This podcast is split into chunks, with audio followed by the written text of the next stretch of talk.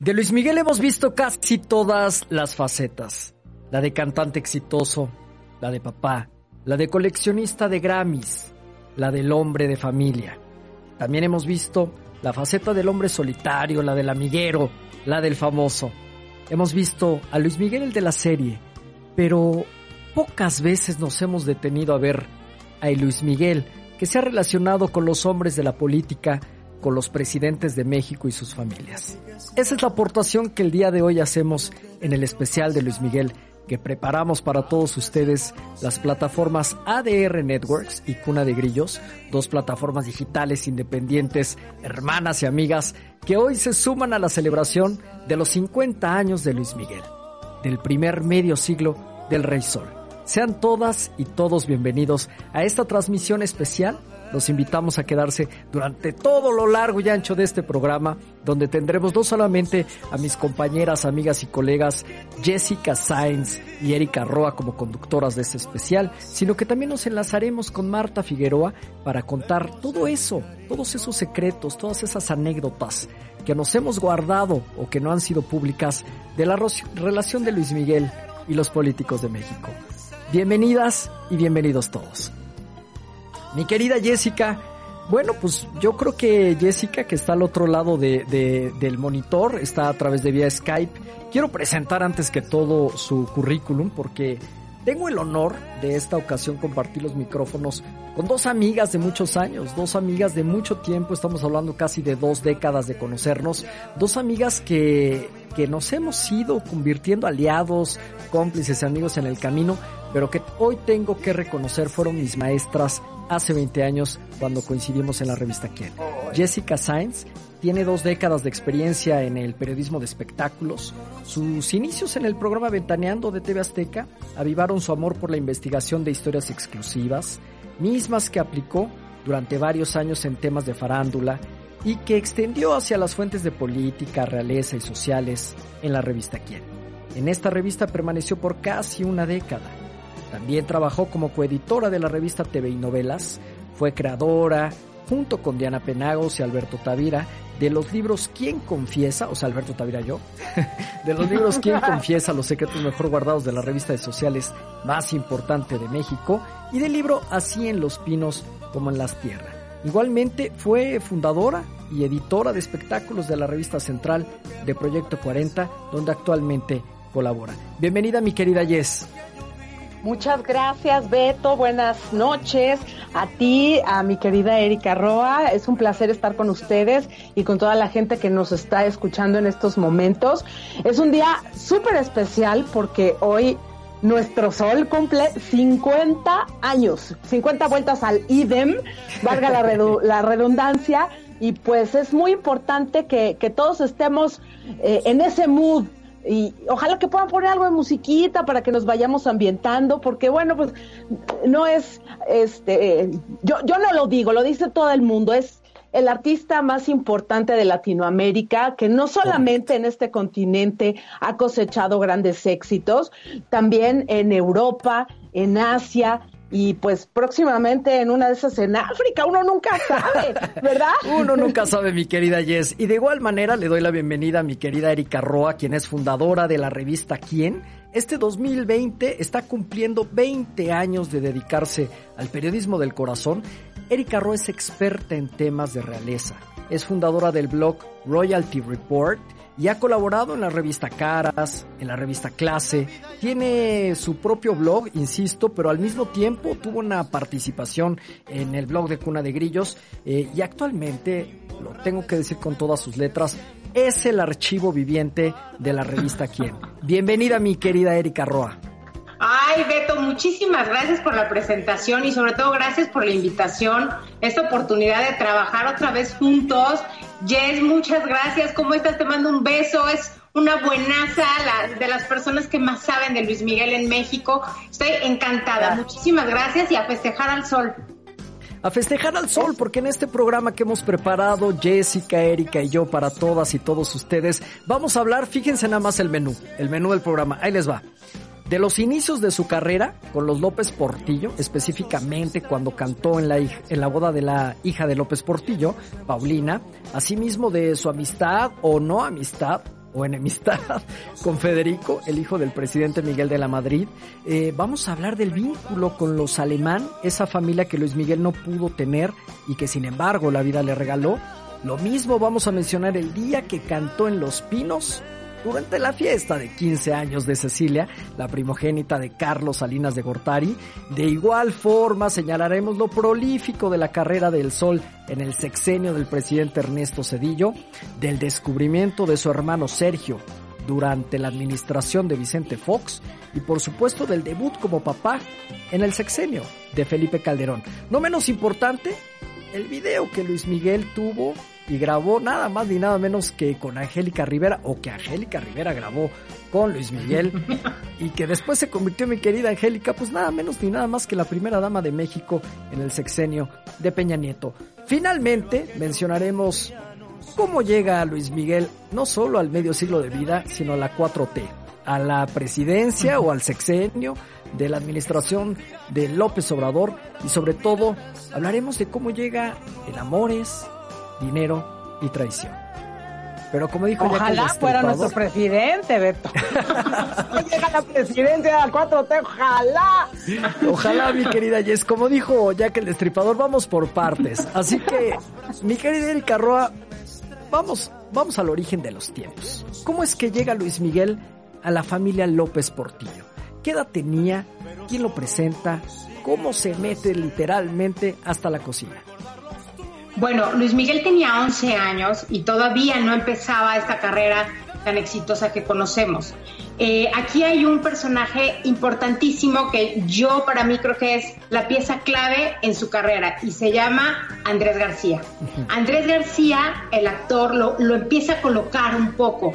Es como su padrino, lo invita a un, eh, a un cabaret, aunque tenía 11 años, lo invita a un cabaret a Ciudad Juárez Em, para, para, empezar, para que se empiece a, empiece a foguear y también lo invita ya a un programa que justo, no sé si tengamos por ahí el videíto, es donde él canta por primera vez frente a la televisión y canta La Malagueña. Entonces, él como que le empieza a conectar y, le presenta a Luisito Rey a, este con Durazo, con Arturo, este, el con negro Arturo Durazo, sí.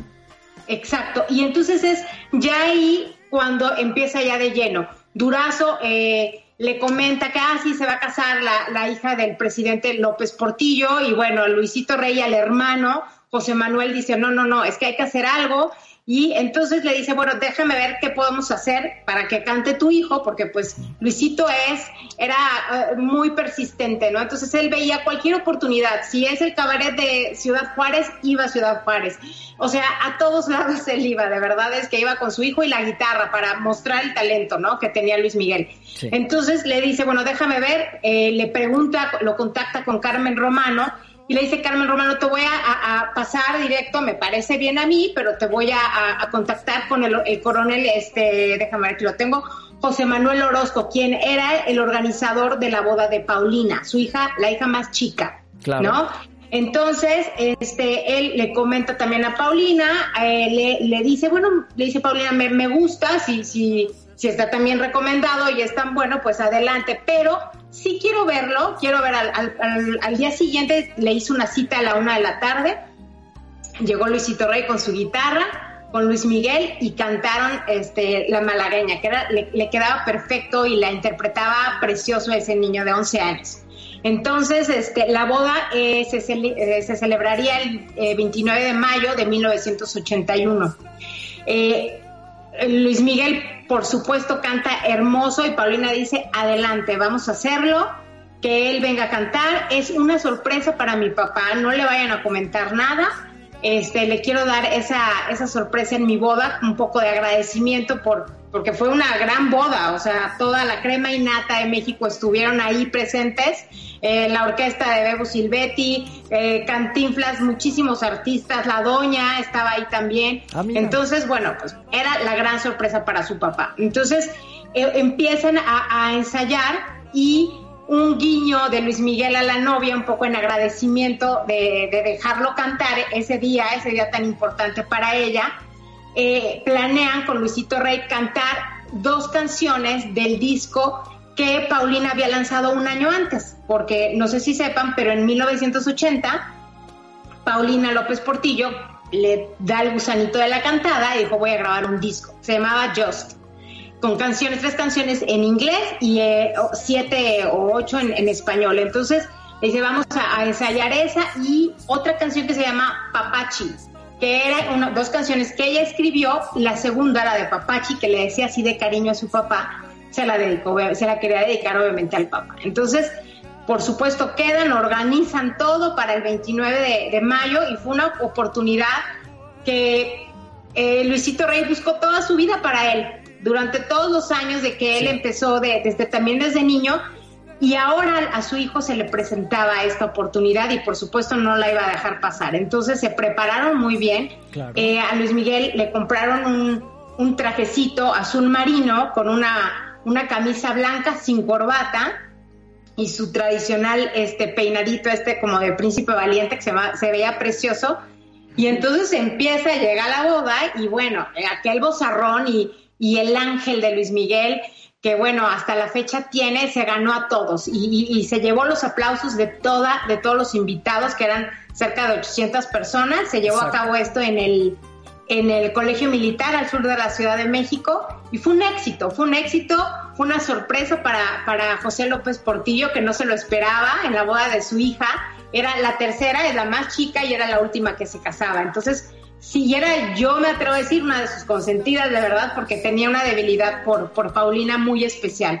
Entonces cuando llega Luis Miguel a cantar, se gana todo el público y a la novia, bueno, encantada y al papá que era el presidente de México, entonces el niño cerró con broche de oro esa presentación. Y la verdad es que a todos les encantó. Este, cuentan que Paulina estaba como muy conmovida porque pues, fueron esas dos este, piezas de, su disco, fueron un poco sorpresa.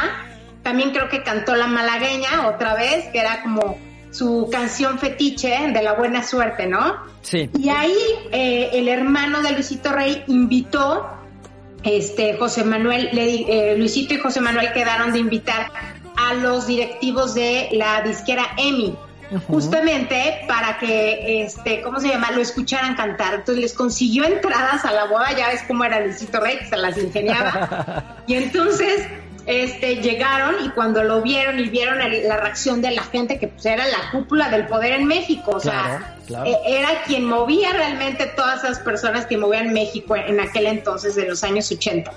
Entonces cuando vieron esa reacción dijeron, no, bueno, firmamos. Eh, creo que el, contrato que firmaron fue por un millón de dólares y fue el primer disco de Luis Miguel. Y eso fue como una gran patadita del poder a, Luis Miguel para que iniciara una exitosa carrera. De ahí, este, también, pues, por supuesto, Televisa se fijó en él y con tales referencias, imagínense, nada más haber cantado en la boda de la hija del presidente. O sea, no había mejor carta de presentación que esa. Y ahí fue su inicio, fue su patadita y fue todo un éxito. Todavía la familia López Portillo, este, ayer tuve la oportunidad de, entrevistar a uno de sus miembros a un sobrino de Paulina y me decía que era, era una, un capítulo que la familia guardaba con mucho cariño de, de, Luis Miguel, ¿no? Imagínate ser quien, eh, los padrinos, ¿no? Uno de, los tantos padrinos que tuvo, pero que, que, lo, que lo recordaban con mucho cariño y, y sobre todo decían que Paulina decía, canta como un ángel, ese niño es, va a ser un éxito y sí, Sí lo fue. Sí lo fue. Vale la pena eh, destacar, mencionar y precisar que la boda de Paulina López Portillo pues estuvo protagonizada, si bien es cierto, por ella misma, la hija del presidente en turno, José López Portillo, pero Paulina se casó con Pascual Ortiz Rubio quien era descendiente al mismo tiempo del presidente Pascual Ortiz Rubio. Digamos que ahí, por vez primera y como lo veríamos más adelante en otros sexenios, las familias presidenciales y las familias del poder pues eh, llegaban al matrimonio, unían poderes políticos y económicos en este sentido y como lo hemos platicado a lo largo de, de muchos años, nosotros que nos dedicamos al periodismo del corazón, pues en una suerte de monarquía a la mexicana, se casan entre ellos, procrean entre ellos, hacen negocios entre ellos y pues se dan después a sus herederos eh, los cargos políticos eh, como, pues, como se estila en estos casos. Sí, en aquellos años se manejaba así y sí, tiene razón, era una boda de verdad doble porque eh, había la, crema innata de la política, como dices, un, un nieto de un expresidente y la hija de un expresidente, era, fue el acontecimiento del año, la boda del año eh, este, en México en, en, en 1981. Sí, yo sí les quiero recomendar que visiten el sitio quien.com porque Erika Roa, como bien lo acaba de mencionar, consiguió en exclusiva las fotos de Luis Miguel cantando en la boda de Paulina López Portillo. El día de hoy nos permitieron eh, compartir con ustedes algunas de ellas. Estamos viendo en las pantallas cómo están eh, pues distintas imágenes entre ellas donde podemos ver al presidente López Portillo particularmente pues teniendo de frente al propio Luis Miguel, insisto. a Luis Miguel y, se ve, se ve la cara de, de José López Portillo muy contento como con, con, sorpresa, o sea, todos están muy, muy contentos y ahí está Luisito Rey también, ahí este, coordinando todo. Coño, Miki. picha, picha. Picha, picha. En ese, en ese, mismo sexenio, mi querida Eri, pues lo comentaste muy bien. Eh, hay otro personaje crucial en la vida de los gallegos Gabasteri, y este es el funcionario que era el jefe de la policía capitalina. Eh, ese funcionario es de nombre Arturo Durazo Moreno, mejor conocido como el negro Durazo, ¿no? Todo parece indicar, las investigaciones, las crónicas, los reportajes que se han escrito nos dicen que pues el negro Durazo fue la fuente de ingresos de la familia, eh, por algún tiempo de la familia de Luis Miguel, y que al mismo tiempo pues Luisito Rey ofrecía la compañía de su esposa Marcela Basteri como moneda de cambio de ciertos favores. ¿Cómo es que Luis Rey y Marcela Basteri llegaron a este personaje tan tenebroso, Jessica? Ay, Beto, me agarraste aquí con el vaso de agua. Qué fuerte, qué fuerte. Pues mira, Beto, lo que pasa es que Luisito Rey era un señor muy bueno para los negocios. Él veía cómo le hacía, eh, qué se inventaba. Eh, cuando él llegó a México, después de que, de, que nació eh, Luis Miguel, todo el mundo decía, ay, bueno, eh, llegó este cantante español y, se inventó una historia que se había casado con Marcela, que Marcela era una modelo y modelo italiana, y, y pues no era cierto ella era una mujer muy bella y, muy linda persona, pero ella no era ni modelo ni actriz, ¿no? Venía de, una estirpe muy humilde, pero él se aventó toda esa, toda esa historia para, digamos, ponerle un poquito más de, caché a su, a su historia de amor y diciendo que se había casado. Ellos jamás se casaron y bueno, pues eh, se dice que por los, los contactos que mm, Andrés García tenía con cierta gente de, la política fue que él llegó a, Luisito Rey, que fue el que hizo la conexión, así por decirlo. Y bueno, pues, pues Luisito Rey estaba eh, eh, ávido de poder de, y, de, y de esa fama, más que nada, más que de poder, es esa fama, que la misma fama te da dinero y el dinero pues te da el poder adquisitivo de vivir bien, de eh, tener una, una, buena casa, de tener una vida desahogada como él siempre había querido, ¿no? Entonces, eh, pues le hace la conexión y pues Luisito sabía que, que tenía una, un diamante en bruto, ¿no? Y ya ni tan en bruto, porque ya lo habían empezado a pulir en, en su hijo, ¿no? Claro. Y pues va y, y, según también lo que vimos en la serie de autobiográfica de Luis Miguel, la serie, es que en, en una reunión, pues hace que Miki cante, ¿no? Era era yo creo que su, su as bajo la manga en todos lados, llegar con, con, su familia y de pronto decir, les voy a enseñar a este niño que además de que canta precioso, tiene un ángel maravilloso y los va a conquistar a todos y, pues mediante él voy a, voy a conseguir algo, ¿no? Y que nos ayude y nos apoye en su carrera. Voy a, voy a retomar eh, una frase del documental Verdaderamente Durazo, que fue dirigido por Mauricio Katz y donde confirma el perfil del político del que estamos hablando, del negro Durazo. Y abro comillas. Mujeriego, parrandero, hedonista, megalómano y adicto al alcohol y a la cocaína. Sí, totalmente. Y bueno, también Durazo le prestó una, una de sus casas a Luisito Rey cuando, bueno, ve que, ven que pasaron muchísimas crisis económicas, se la vieron bien difícil al principio de su llegada a México y fue dura, le prestó también, Andrés García le llegó a prestar, a, prestar dinero, a prestar una casa, y también eh, Durazo le prestó una casa que está ubicada en el número 20 de la calle San Bernabé en la colonia San Jerónimo.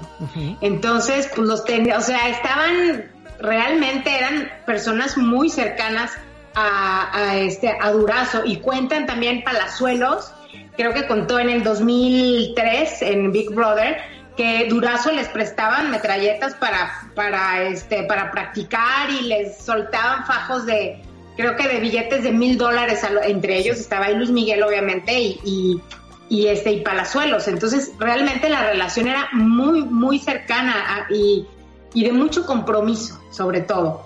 Mucho compromiso y Luisito Rey bueno pues no desperdició ni un minuto. Correcto. Eh, vamos al libro que el libro, digo, el libro editado en 2018 por la firma Penguin Random House, que escribió, eh, pero a ver, quiero llegar al autor del libro porque el negro, a ver, en lo que llego a la cosa del libro, sigamos hablando del negro durazo. es que, a ver, en lo que llego al título, pero fíjense, les voy a decir, eh, el negro me confirmó delante de un testigo, todavía vivo, que muchas personas en el medio en México sabían, que Luisito no tuvo ningún reparo en ofrecerle la compañía de su pareja como moneda de pago a cambio de ciertos favores. Crucé los dedos a la hora de saber si el negro había aceptado la moneda y si Marcela fue obligada a tamaña barbaridad. Él me dijo que Pues en la, en la, en la, en la, en la serie lo vimos, ¿no? O sea, sí se deja ver que, que como que Luisito empujaba a Marcela a tener este tipo de contacto con, con el negro durazo, ¿no? Incluso se llega a decir también que podría ser padre del, hijo menor de la, pareja que es Sergio, que es algo por supuesto que no se ha confirmado, y, pero sí en, la serie es algo que, sorprende, ¿no? Porque sobre todo que Luis Miguel estuvo muy de cerca en, la, en, la, pues, en los guiones, en la producción, entonces que lo dejen ver de esa manera impresiona, o sea, no, no se confirma, por supuesto, pero sí se deja ver ahí como, como que hubo algo de eso. El libro del que les acabo de hablar se titula Luis Miguel, la historia, la verdad sobre la vida del cantante mexicano más exitoso de todos los tiempos, y el autor es Javier León Herrera. Vamos, a, vamos a dar inicio a un corte, nos vamos a un corte comercial.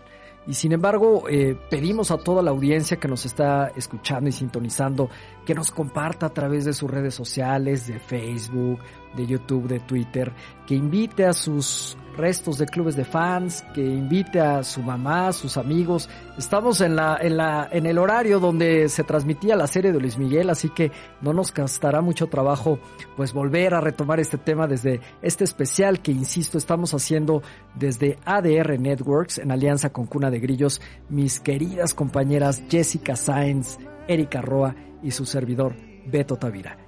No le cambien, porque viene lo más pelón de la política. Gracias, Beto.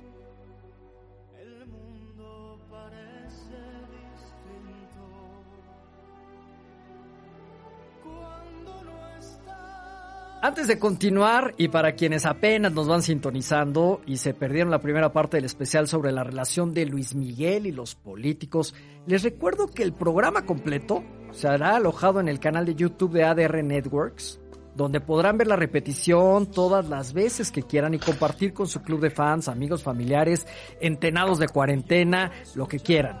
No solo eso, sino también es importante que sepa que los links para escuchar el podcast de este programa los vamos a compartir en Twitter por ADR Networks MX, así todo junto, como se escucha. Y en Facebook nos encuentran en la fanpage ADR Networks MX. De igual manera sigan a Cuna de Grillos en Twitter, Facebook e Instagram. Y en todas estas plataformas van a poder escuchar eh, algunos fragmentos de este especial que hemos preparado a propósito de los 50 años de Luis Miguel, el Rey. Ahora sí, bienvenidos y bienvenidas de regreso. Lo que les quiero decir es que también mi querida Jess preparó una especie de el playlist, las canciones emblemáticas o anécdotas de los discos y de la discografía de Luis Miguel que se generó durante un sexenio. Es la cerecita del pastel de cada sexenio y con eso vamos a regresar para hablar de la parte y del sexenio de López Portillo. Adelante, Jess.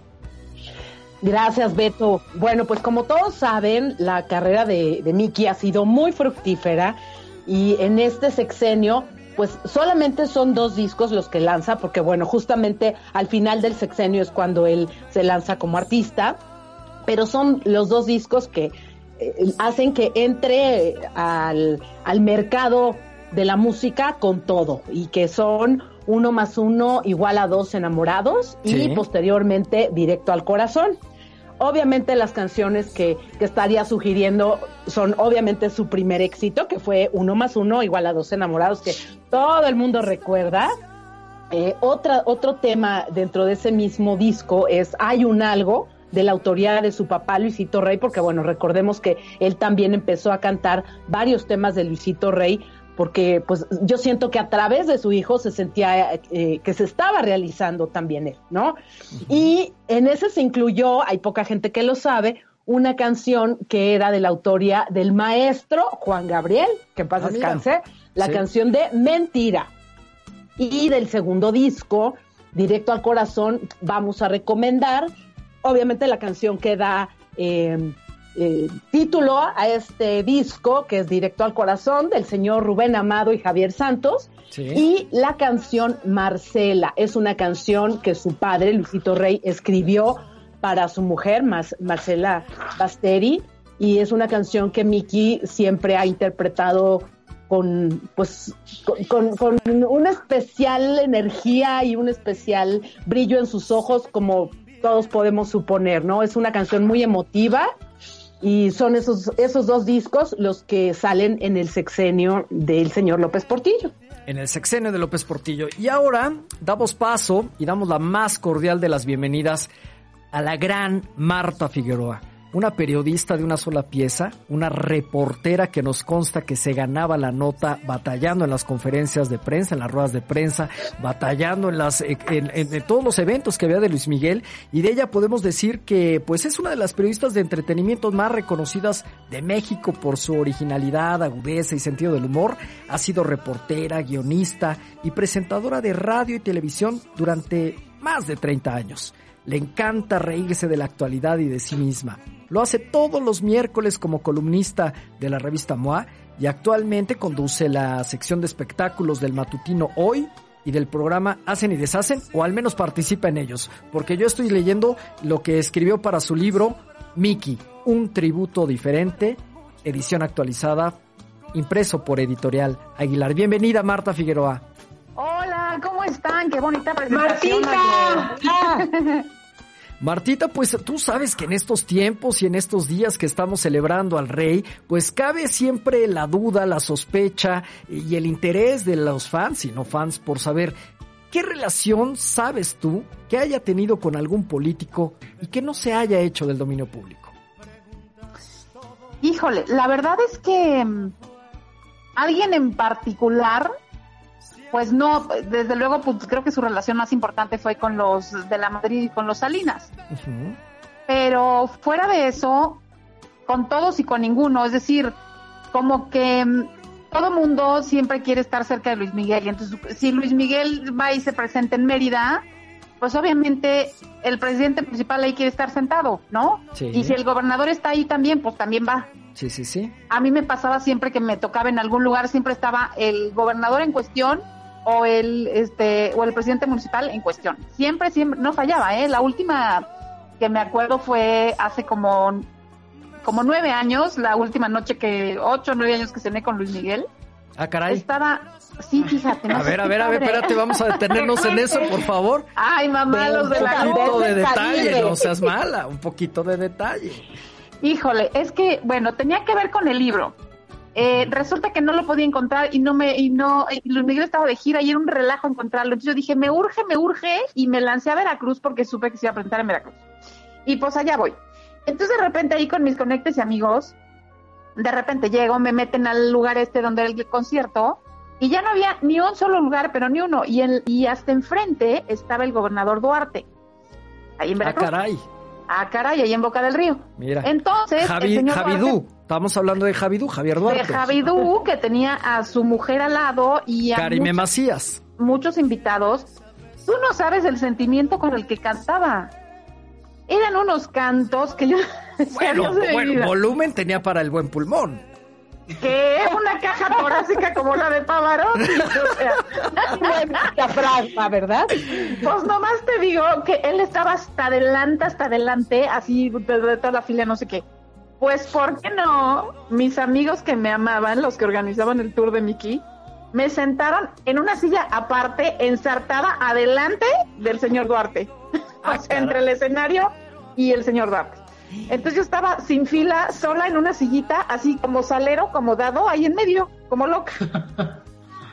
Pero como a mí me urgía hablar con Luis Miguel, dije, me vale, pues aquí me tiene que ver, ni modo que qué hacemos, ¿no? Y pues sí, me, me senté ahí como un salero en la cara de Luis Miguel, entre la cara de Luis Miguel y, y la cara de Duarte, que entonces oí en la nuca los cánticos de Duarte. Y entonces ahí, bueno, ya fue cuando Luis Miguel, me, o sea, salió y se volvió para abajo y me dijo, ¿qué haces ahí? Y le digo, pues te vengo a ver, o sea, ¿cómo? Claro. Y bueno, ya, ya después del concierto, este, mandó por mí, yo andaba ahí en backstage de mi totera y de argüendera, y con los de producción mandó por mí, este, mandó, ya sabes, el, el despliegue, la camioneta, el operativo, y fui a cenar con él, que fue una cosa que te mueres. O ¿Qué sea, cena, Luis Miguel? híjole, O al menos pues, que cenó en esa ocasión contigo y dónde cenaron en Veracruz. ¿A quién se cenó? Qué lástima que no, Chihuahua. A mí no me interesaba la comida, yo quería eso, pero no. No, fíjate que cenamos un pescado a la sal delicioso.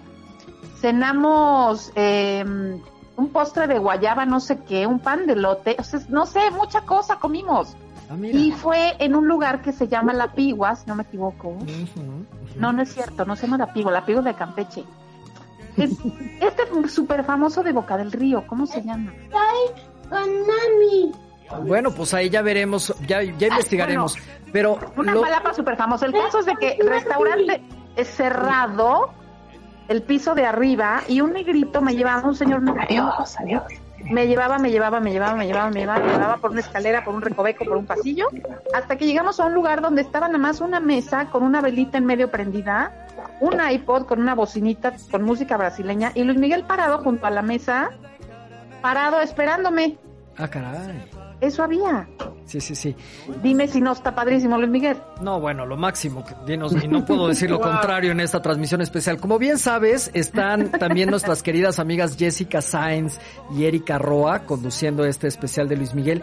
Y a las tres, Son lo máximo, las dos las amo, son No, lo bueno, máximo te queremos. Te queremos. lo que les quiero, lo que les quiero preguntar es, y seguramente tienen mayor referencia, ¿en qué campañas de gobierno, hablando de estos, eh, de estos presidentes municipales o gobernadores de los estados, en qué campañas para propiciar el turismo, para fomentar eh, alguna campaña turística ha participado Luis Miguel? Casi que tengo en el recuerdo que al menos lo vi en alguna de Guerrero, pero no sé si fue... Acapulco, ¿no? No, te voy a decir qué pasó en esa. A ver, Fue una cosa tremenda porque no sé exactamente, es que yo tengo una memoria de chorlito, pero tú sabes todos los nombres y todos los hechos. El caso es que fue hace como seis años, siete. Y entonces esa campaña la hizo Luis Miguel con Pedro Torres. Todavía no se peleaban. Entonces le hicieron Luis Miguel Pedro Torres y él andaba en la playa y como que jugaba con unos chavitos fútbol descalzo, no sé qué, y ven, visita a este guerrero y no sé cuánto. Pues resulta que la soltaron y a la gente no le gustó. Y entonces al instante la tuvieron que cambiar y metieron a Eugenio Derbez a hacer la misma campaña y entonces ya jaló. mira, oye, ese dato es muy interesante. ¿verdad? Sí, y me acabo de acordar ahorita. Ahora, Luismi nunca deja de cobrar, ¿no? Bueno, pero primero cobra y luego ya lo- se, se quita los zapatos y Pues juega con los políticos O sea, así pues, tiene que ser. Sí, con todo el mundo y con ellos mucho más. ¿no? Mucho más. Quiero decirles que nos mandan algunos saludos. Voy a leer algunos saludos de las personas que nos están escuchando, porque obviamente hay mensajes para todos ustedes. Eh, Rocío Vilchis y Lucy Gómez, saludos a Jessica. Están escuchándonos desde la plataforma de YouTube. Y luego por aquí tenemos, chicas. obviamente, a, a- Pues mira, hay varios. Mira, por ejemplo, eh, Lucy Lupita, desde Perú. Lupita Rocío Arele dice bravo a Son los fans, tres. ¿no? Sí. Muy bien. Ah, qué bien. Lupita Arele dice bravo a los tres. Ella se me hace que está emparentada contigo, Jessica. Es mi señora madre. Gracias, Mari. Lupita, gracias por estarnos sintonizando. Mayra Barrera nos dice bravo desde Campeche. Susana Sáenz Arele, bravo. Sergio García García, hola, buenas noches, Beto. Excelente programa. Me encanta, qué buen trío. Clary Villarreal, gracias por hacer este especial dedicado a Luis Miguel. Angie Velasco Sáenz, a este concierto ya no pude llegar, justo me accidenté en la carretera de Cosamaloapan el 8 de abril de 2011. Ah, pues yo creo que estamos hablando del de Veracruz, desde luego.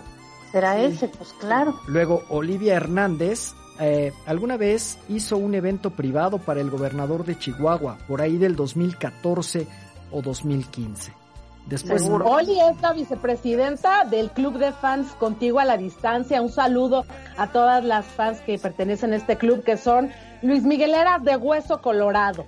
ah, no, son las mejores, son el club más picudo de todos, es bueno. Sí, pues un gran abrazo. Y después Leticia García nos dice saludo Jess. Moni González dice hola, muchos saludos a todos. Marta Figueroa y Jessica Sainz. Gracias. Paulina dice Jessy, qué gusto verte. Y pues bueno, así, siguen, siguen los saludos, los abrazos. Híjole, qué bonito se siente que uno sí lo oiga, ¿no? Sobre todo en este especial, en este día y con este personaje. Marta, ¿qué, ¿qué necesitamos saber de Luis Miguel en la actualidad? ¿Qué está haciendo? ¿Cómo llega la 4T? ¿Cómo celebra los 50 años? ¿Dónde estuvo el día de hoy? ¿Qué, qué, qué necesitamos saber y que no sepamos?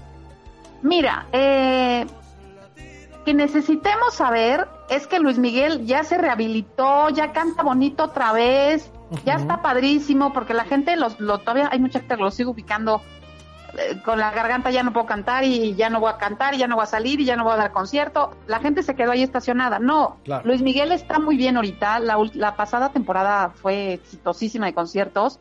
Él otra vez está guapo porque tuvo un bache ahí.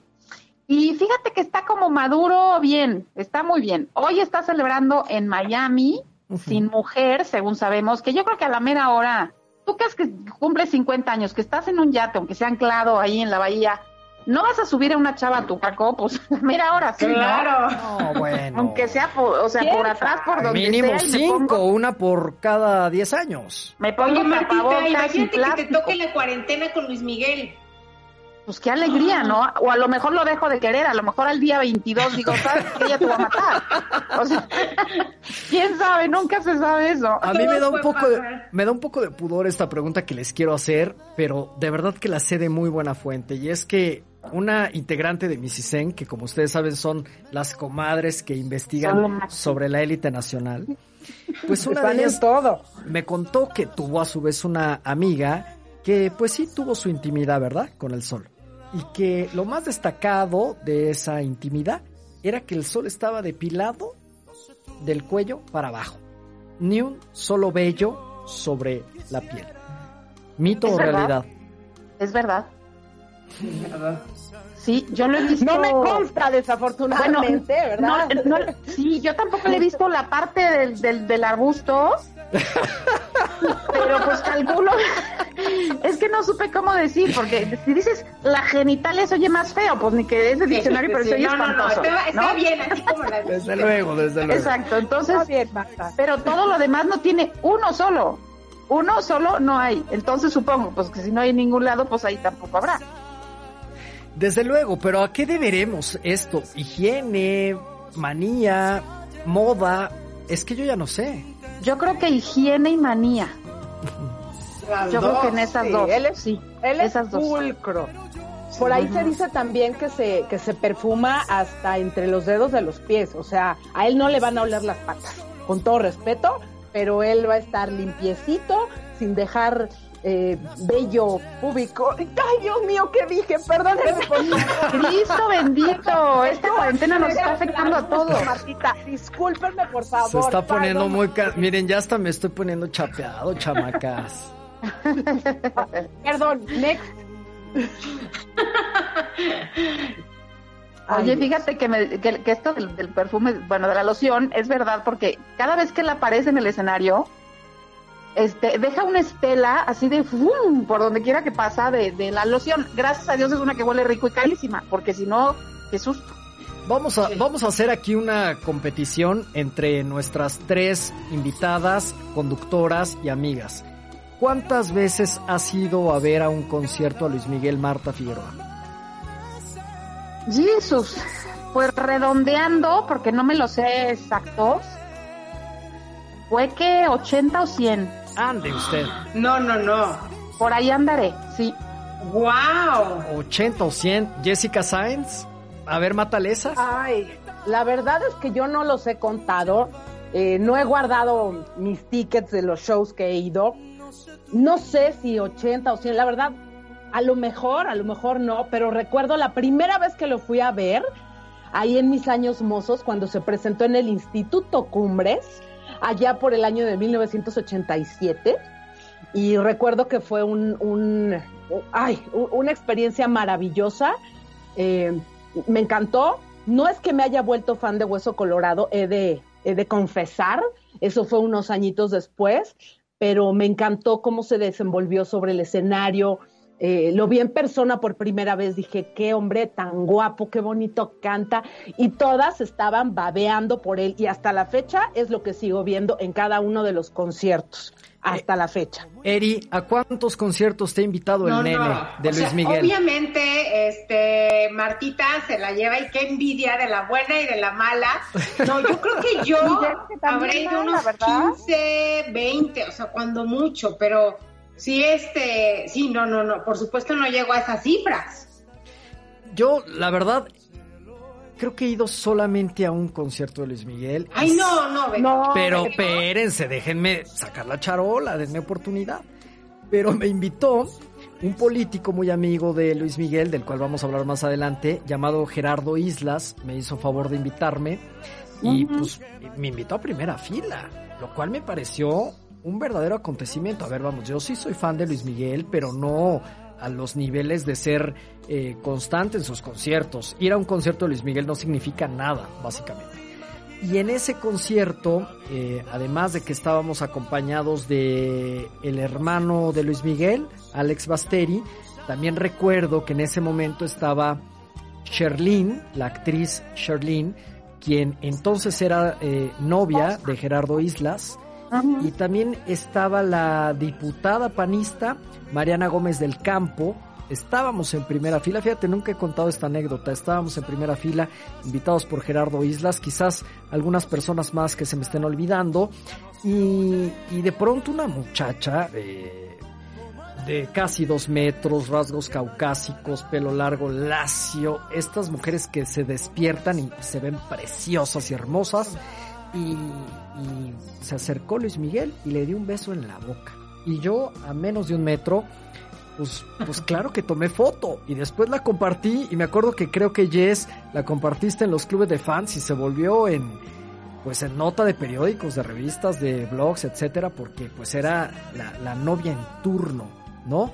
Si mal no recuerdo, era Cristina la que eh, mucha, mucho tiempo estuvieron diciendo que era que se llamaba Casia y entonces se hacían bolas porque decían que era Casia la corista y fue un relajo porque hasta Ola se equivocó y ponían que era Casia su novia y no, era Cristina y sí era europea y duró mucho con ella y sí le daba besitos en la boca en, en los conciertos y, y, y abracito y agarrón de mano y bueno, comiendo pan enfrente de los pobres.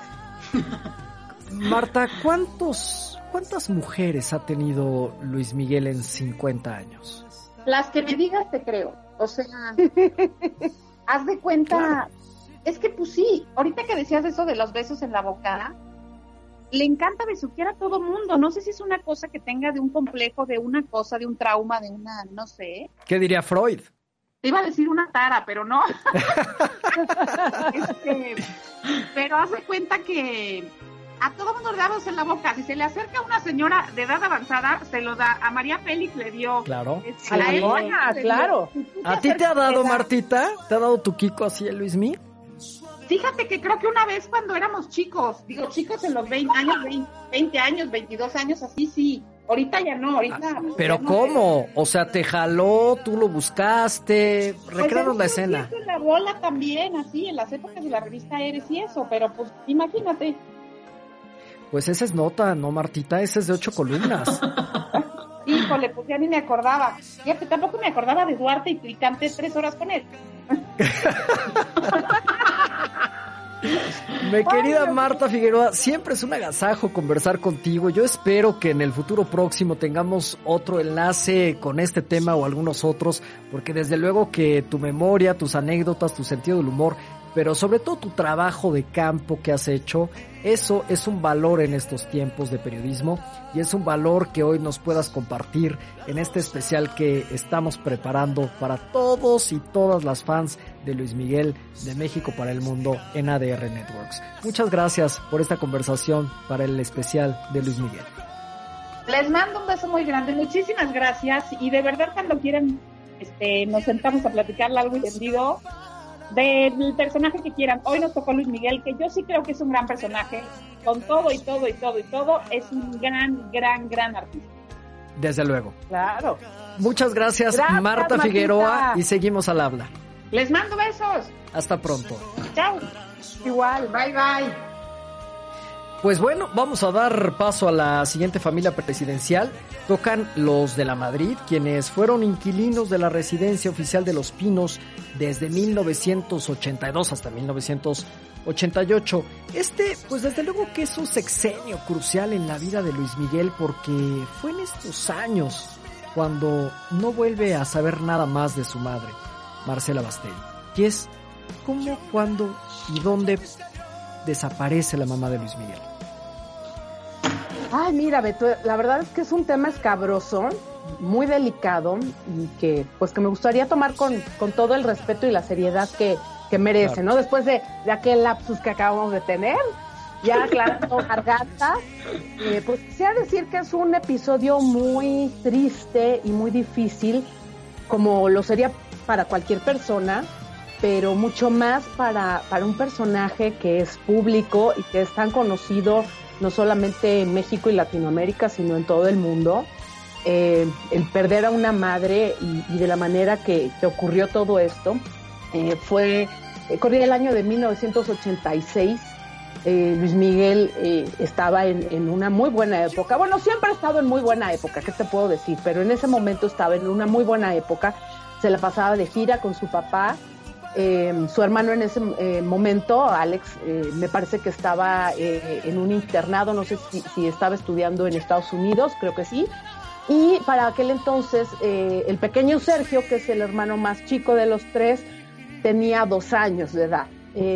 las cosas entre Luisito y Marcela no van muy bien. Marcela empieza pues a desesperarse, a extrañar a su familia en Italia a, su tía Adua, que era, era como una madre para ella, a su papá, Sergio Basteri, y, decide, estando, vivía em, en, una, en una casa hermosa de varios niveles, en las lomas de Chapultepec, em, en la calle de Montes Escandinavos. Em, esta es una anécdota que tampoco había dicho yo, y es el día de los destapes, pero bueno, eh, eran, eran mis vecinos. Yo vivo a la vuelta y bueno, pues es una casa que hoy día está abandonada. Eh, corrieron a unos inquilinos que estuvieron ahí mucho tiempo, pero es una casa que ya está eh, deshecha. Eh, de hecho, hubo, hubo indigentes viviendo ahí, imagínate, ah, en la casa de Luis Miguel. Bueno, pero era una casa hermosa, tuve la oportunidad de entrar y una casa eh, pues muy bonita en, en, una zona pues privilegiada de esta ciudad de México. Claro. Pero imagínense que pues Marcela estaba ahí todo el tiempo sola con su hijo más pequeño, eh, sin saber de, mucho de, su hijo mayor, de Mickey, que era su, adoración. Bueno, los tres, obviamente, como, todas las madres aman a, a, todos sus hijos, pero Mickey era el primogénito y claro que le preocupaba, ¿no? Porque sabía que aunque eh, era un chico muy talentoso, pues, eh, pues estaba en manos la carrera de, de su papá, de Luisito Rey, quien pues era de todo sabido que pues que era una persona que no era muy muy estable eh, en, en, cuanto a sus emociones perdón. Ni a sus adicciones además, mi querida Jess. Y además a sus adicciones. Así es, desafortunadamente se sabe que, le encantaba el whisky, que se bebía como si fuera un frutzi, las botellas de JB, y pues una persona que no está en sus cinco sentidos eh, puede llegar a, hacer pues cosas que no son muy bonitas o a decir cosas muy hirientes, ¿no?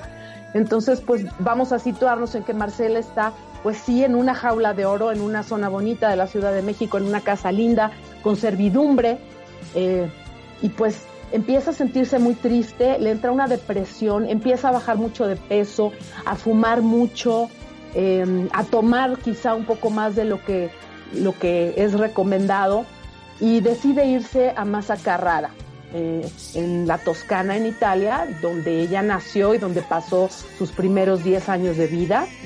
Entonces toma un avión, se va con Sergio, de dos años en ese momento, y se queda en casa de, de su papá, Sergio Basteri, quien está feliz de tenerla allá, eh, quien ya no, ya no quiere discutir el, el, te lo dije, porque pues sabe que le va a doler. Es una mujer que ya hizo su vida con, con este señor, con Luisito Rey, y que tuvo tres maravillosos hijos. Entonces, bueno, pues entre, entre él y la tía Agua, que recordemos que la tía Agua es hermana de Sergio Basteri, de, sí, de Sergio Basteri, el papá de Marcela, abuelo de Luis Miguel. Sí. Eh, Vendría siendo tía abuela de Luis Miguel. Exactamente, tía abuela, pero aquí entre nos, yo le borraría el tía, porque en realidad ella fue como una abuelita para él. Porque recordemos que Marcela fue eh, abandonada por su mamá en un eh, orfanatorio cuando ella era muy pequeña y su padre Sergio se había ido a buscar eh, suerte y trabajo a América y vino a Argentina. Entonces, pues la dejó en un, em, en un orfelinato con unas monjas, eh, del que no pudo salir hasta que ella tenía 10 años, pero pues su tía Adua la, la procuraba muchísimo, la iba a ver, eh, era quien iba a los festivales, era quien eh, le llevaba dulces, juguetes y en cuanto pudo salir, pues, pues ella fue la que la envió con su papá a Argentina, ¿no? Entre ella y su novio primero y que después se convirtió en su esposo, el carabinero, em, ahorita recuerdo el nombre, se me fue. Em, ellos fueron como unos padres para Marcela. Entonces, bueno, pues cuando regresamos al tiempo, a 1986, cuando ella de la Ciudad de México decide irse eh, con su familia a Italia para sentir ese, ese calor de hogar, esa, esa comida que, que le llegaba al estómago pero le calentaba el alma. Y pues eh, tuve la oportunidad de hablar varias veces con, con Doña Abua y ella me platicaba que, que, llegó Marcela demasiado delgada, que en esos meses que estuvo allá, alrededor de seis o siete meses antes de que se fuera de, de Italia, se dedicó eh, entre ella y Sergio Basteri a darle de comer, a, decirle que no fumara tanto. Eh, le ayudaron obviamente mucho con, con, Sergio, que era muy pequeño, dos añitos tenía y apenas pues estaba aprendiendo eh, muchas cosas de la vida, hablar, a, a jugar. aprendía, el niño aprendió italiano, español y bueno, pues un, buen día, para no hacerles el cuento largo, porque sé que no contamos con tanto tiempo, eh, les comento que un buen día eh, Luisito Rey le llama a Marcela allá a Italia y le dice que la quiere ver y que necesita que vaya a España para que eh, firme unos papeles que necesitaba Miki para presentarse en Chile, porque todavía no era mayor de edad. En ese, en ese entonces él tenía 16 años. Entonces, pues según, según lo que me contó la tía Agua, eh, Marcela todavía guardaba la, pues la esperanza y la ilusión de, volver a juntar a su familia, ¿no? De que otra vez fueran eh, mamá, papá y los tres niños. Entonces eh, decidió darle esa oportunidad y pues aunque, aunque su papá y su tía eh, le pidieron que dejara a Sergio y que solamente fuera, pues ahora sí que de visita de doctor, firmar, ida y vuelta, ella decidió irse, se llevó su maleta y se llevó al pequeño Sergio. ¿Tenemos la fecha, Jess, de cuando ya no se vuelve a saber más nada de la mamá de Luis Miguel? Pues mira, ellos se van eh, en el verano más o menos de 1986 a España. Eh, sí saben que, que llegó a España, lo que, lo que parece es que en ese momento Miki no estaba ahí, Miki no la vio y de pronto ya no se volvió a, tener noticias de ella.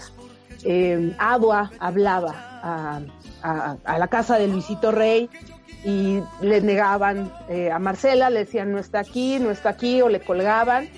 Y llegó un momento en que le dijeron, no, ella, ella ya se regresó a Italia, ¿no? Y se dice que es la misma versión que Luisito Rey le dijo a sus hijos mayores, porque Sergio en realidad era muy pequeño, entonces eh, pues poco a poco se le fue eh, pues olvidando, eh, no sabía qué había pasado con su mamá, a los dos años no te puedes acordar muy bien, desafortunadamente, y pues lo malo es que empezó a pasar el tiempo, y Luisito Rey comenzó a, pues a inventar otra vez sus historias y a sus hijos se las pintó de una manera pues muy cruel, ¿no? Diciendo que su mamá los había abandonado, que la mamá había repetido la historia que le habían eh, eh, hecho.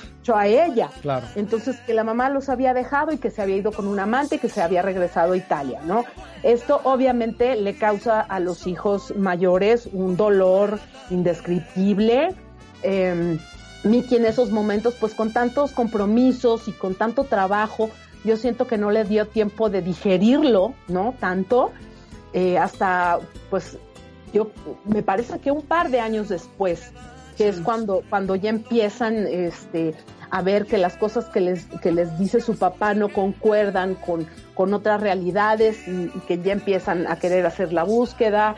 Eh, se da también el, el, problema entre Luisito Rey y Luis Miguel, quien se da cuenta que, que su padre pues, ha estado haciendo malos manejos con, con todas las ganancias. Luis Miguel, si su papá no se lo hubiera transado, perdón por la expresión, pero bueno, ahorita tendría un emporio, yo creo, entre el papá que fue su primer manager y varios managers después, no todos, porque bueno, Hugo López, por ejemplo, fue un gran manager, pero muchos otros más que ha tenido, han sido la ruina de Luis Miguel, han acabado con su dinero, le han quitado, bueno, hasta la risa.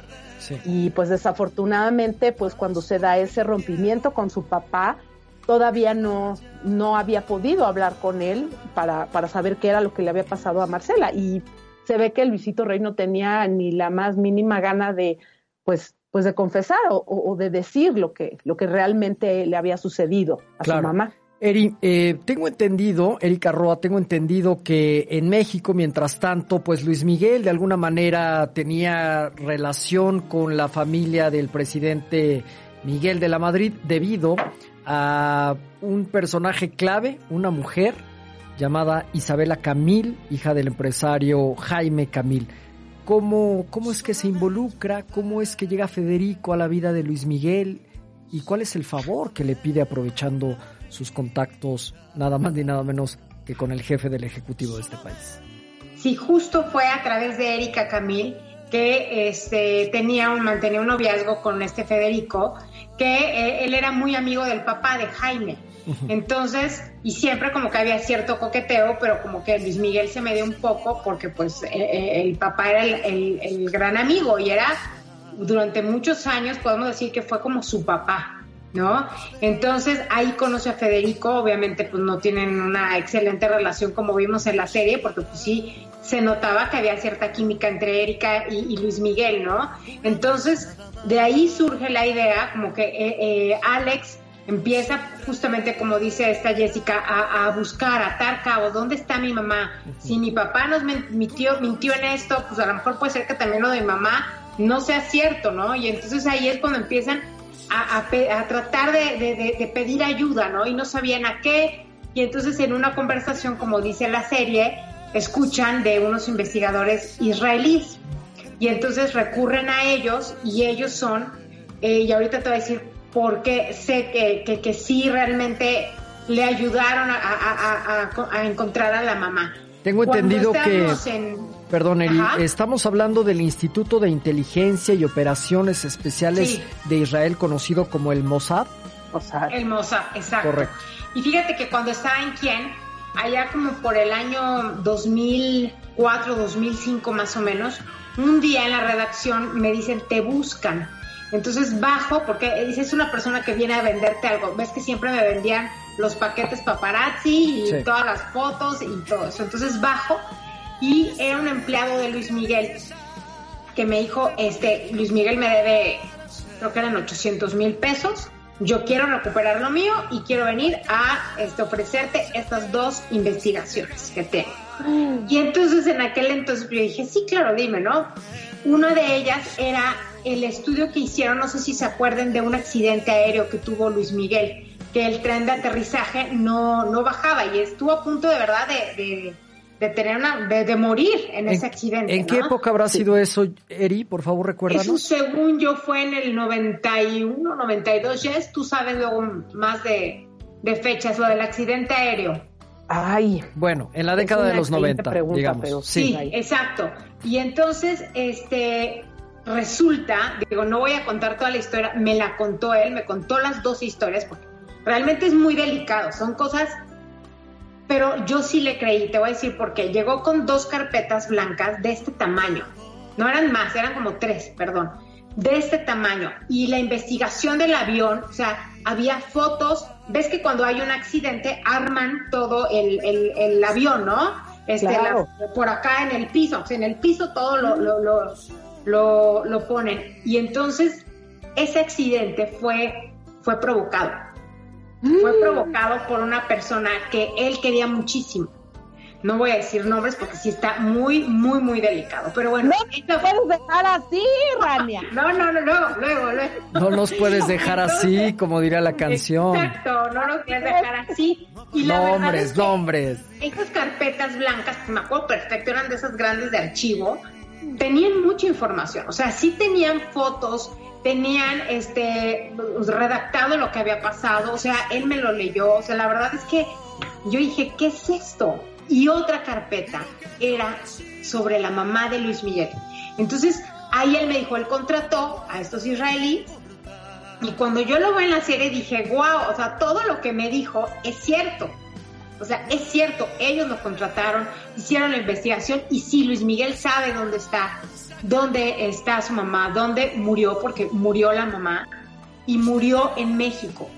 No voy a decir el lugar, murió eh, de acuerdo a esto que él me dijo y que yo vi en esa investigación, murió en el sur de la Ciudad de México. Entonces, ese es un gran dato, Erika Roa. Un gran, dato. Nunca lo había dicho. En exclusiva. En, exclusiva. Network. Sí, exacto. Y este y me enseñó esa carpeta. O sea, eh, era impresionante. De verdad es que se me pone la piel chinita.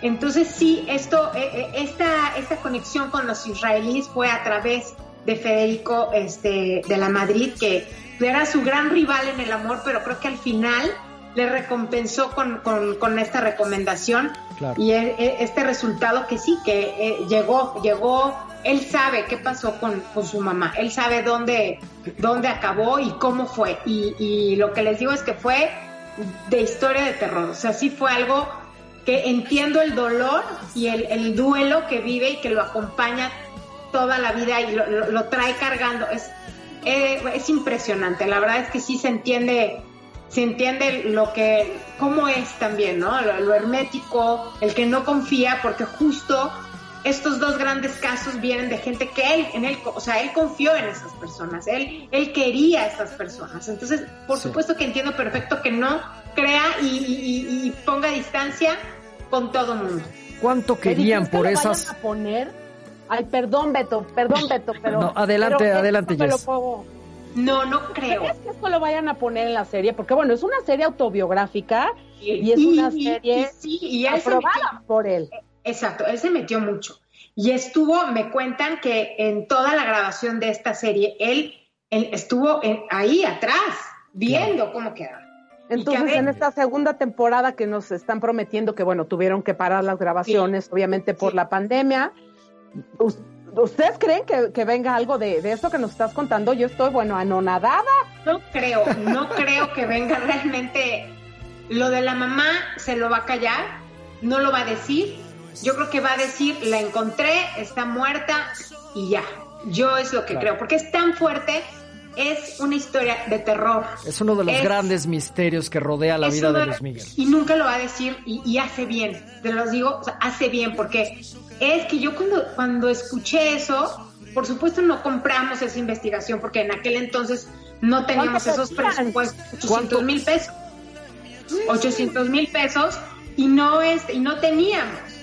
Y, la verdad es que yo cuando, subí con Diana, me dijo, ¿qué pasó? ¿Qué te? Yo dije, o sea, no, no se lo conté, o sea, le dije, mira, traía dos investigaciones, la verdad es que pues, es muy delicado y ya, porque dije, aunque tuviéramos, yo creo que nadie se, atrevería a publicar eso, nadie, nadie, o sea, es, es por respeto a él, creo, creo que es algo dolorosísimo, entonces este, pues sí, sí, este, él sabe dónde está. Yo creo que en la serie va a dejar claro que murió, porque sí murió, murió en, en ese año, murió muy cerca del, tiempo que desapareció y este y, va, y ya no no no creo que, que ponga ni la forma ni ni quién no entonces ¿En qué, este ¿en qué año Eri?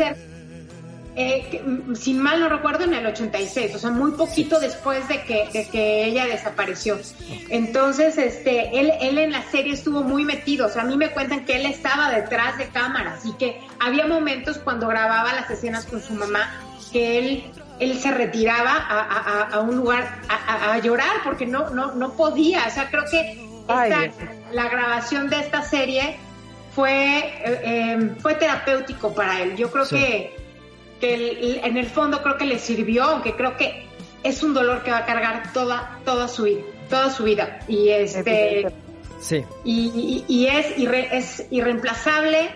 Eh, no hay manera que alguien viva eh, viva feliz con esa historia en los hombros. Grandes declaraciones, mi querida Eri. Ahora sí nos dejaste con girando en, un tacón con, con estas primicias y estas exclusivas, pero vale la pena señalar que este Federico, del que estamos hablando, Federico de la Madrid, es uno de los cinco hijos que tuvo el, el presidente Miguel de la Madrid Hurtado con su esposa Paloma Cordero y Federico es quien se hace novio de Erika e Isabela. Yo no sé en qué momento cambió de nombre, porque ha tenido los dos nombres, pero bueno, Erika e Isabela Camil, hija del empresario Jaime Camil, quienes eran muy cercanos a Luis Miguel. Es así como llega Luis Miguel a la dinastía de los de la Madrid.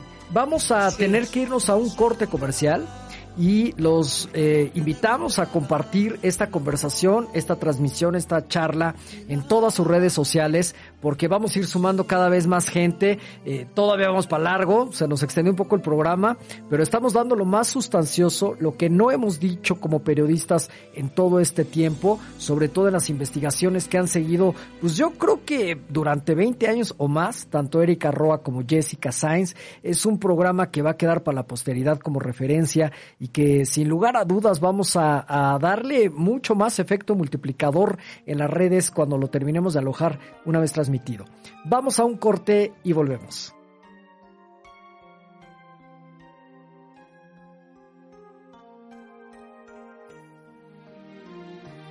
Estamos de regreso en ADR Networks, en el especial de Luis Miguel, y ahora sí vamos a pasar a lo más pelón de este especial. Vamos a hablar de los Salinas. En el sexenio de Carlos Salinas de Gortari hay un episodio, una anécdota, donde vemos a un Luis Miguel vinculado con la hija del presidente Carlos Salinas de Gortari. Ahora sí, mi querida Jess, cuéntanos ese episodio.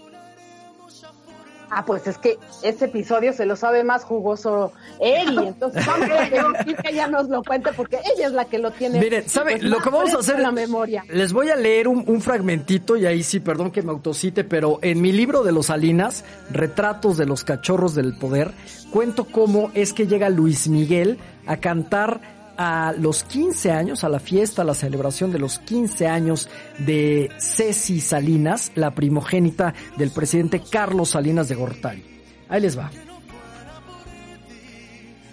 Los Salinas Ocelli finalmente hicieron su arribo a la residencia oficial de Los Pinos en diciembre de 1988.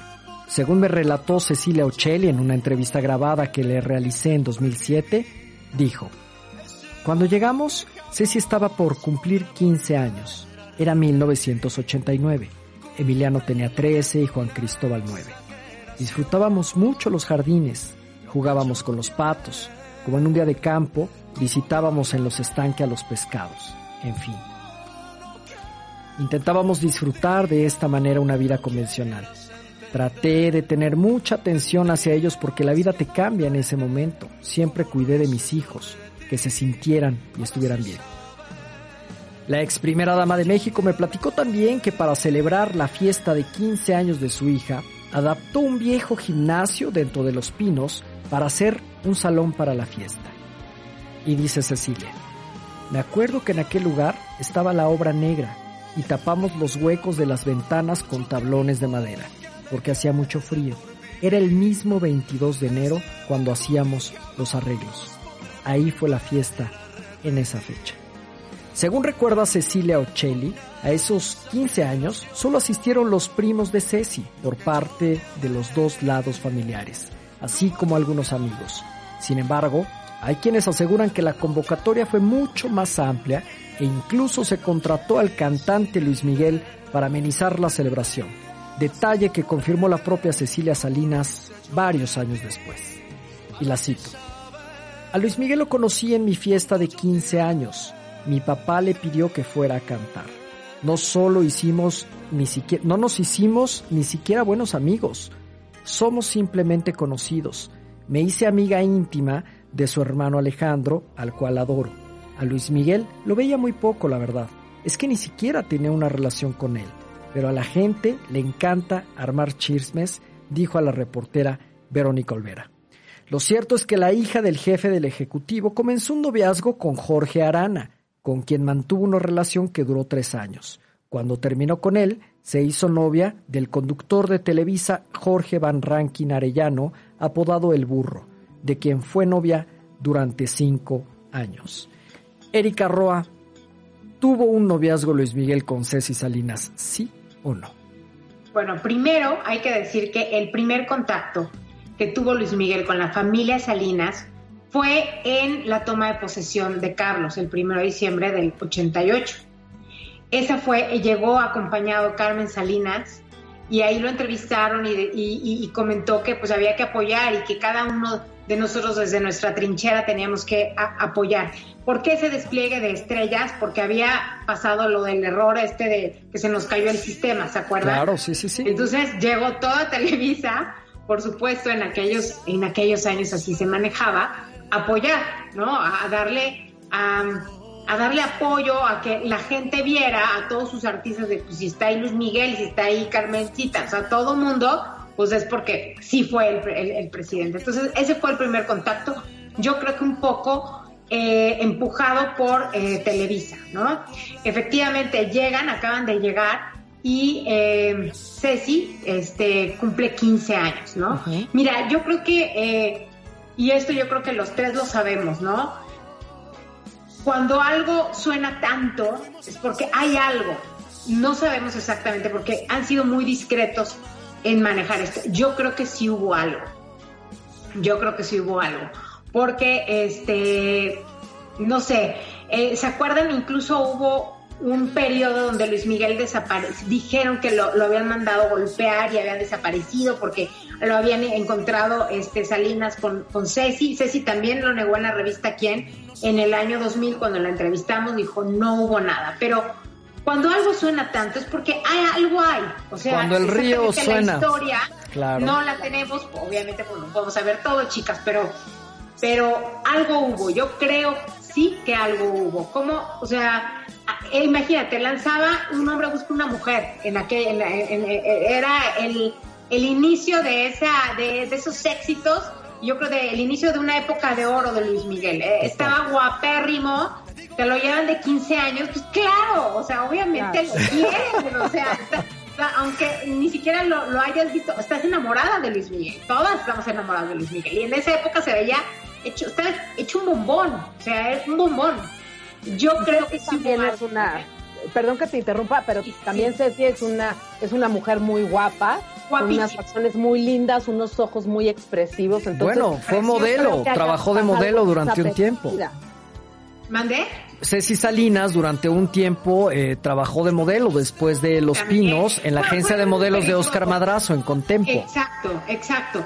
Y este, bueno, en esa época en la que se, se desapareció, hay un doble, empezó ahí, los primeras los primer, la primera información de dobles que han como brincado de una década a otra, pero ahí, ahí empezó muy fuerte. Y cuando vuelve Luis Miguel, eh, después de varios meses, o sea, yo creo que fue, no sé, unos medio año, yo creo, o sea, de no saberse absolutamente nada en México.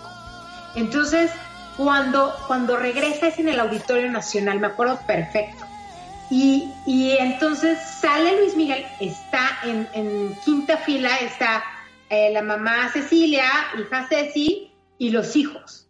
Un poco para decir, aquí no pasó nada, porque el run run era de, anda con, con el, la, hija del presidente y los encontraron y, y, el presidente estalló en, en, celos, ¿no? Como, como buen papá y este y, fue cuando desapareció. Entonces llega eh, al, auditorio y lo primero que dice, estoy vivo. Me acuerdo perfecto. Ah, mira. Ah, permíteme, interrumpirte, por favor, porque es la primera vez que matan a Luis Miguel, entre comillas. Ahí empezó a correr el rumor muy fuerte de que había muerto y por eso lo del doble, porque él ya estaba muerto y por eso es que él dice que está vivo, ¿no? Estoy vivo, ¿no? Y, la, y casualmente van a ese concierto este, la familia del presidente, la, esposa y la hija y, los dos hijos, este Emiliano y, Juan Cristóbal. Entonces, un poco para, para de no hay nada, aquí todo está muy bien. Yo creo que algo hubo, exactamente no, no lo sé, yo creo que no lo van a decir, pero este, pero pues sí, era, eh, para mí creo que es algo un poco, o sea, evidente. Estoy vivo, dijo Luis Miguel, y están vivas las redes sociales de ADR Networks y voy a leer algunos comentarios que nos escriben nuestras, eh, pues, ¿qué podemos decir? Espectadoras. Por ejemplo, Luis, Luis Miguel Fans Club Venezuela. Saludos a nuestras queridas Marta Lafigue y a Yes Periodística. Besitos de miel y abrazos de todos el Luis Miguel Fans Club Venezuela International Official en nuestro mes 30 aniversario son las reinas, son las reinas. O sea, Marta y Jessica son las reinas presidentas de los clubes de fans de Luis Miguel. O sea, no, no es con nadie. Por aquí dice eh, Betty Álvarez está viendo este especial también desde su teléfono. Le mandamos un saludo y un beso hasta Campeche. Susi González, nuestra Susi de quién, está viendo nuestra transmisión. Ay, Susi. Vane Gutiérrez, que también es una querida amiga, dice saludos a los tres. Sergio García. Wow, pues yo creo que le gusta el programa, ¿verdad?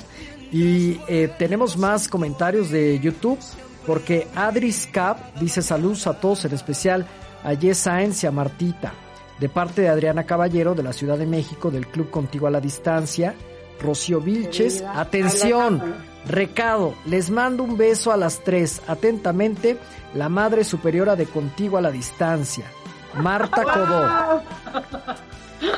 Después dice Ana personajazo.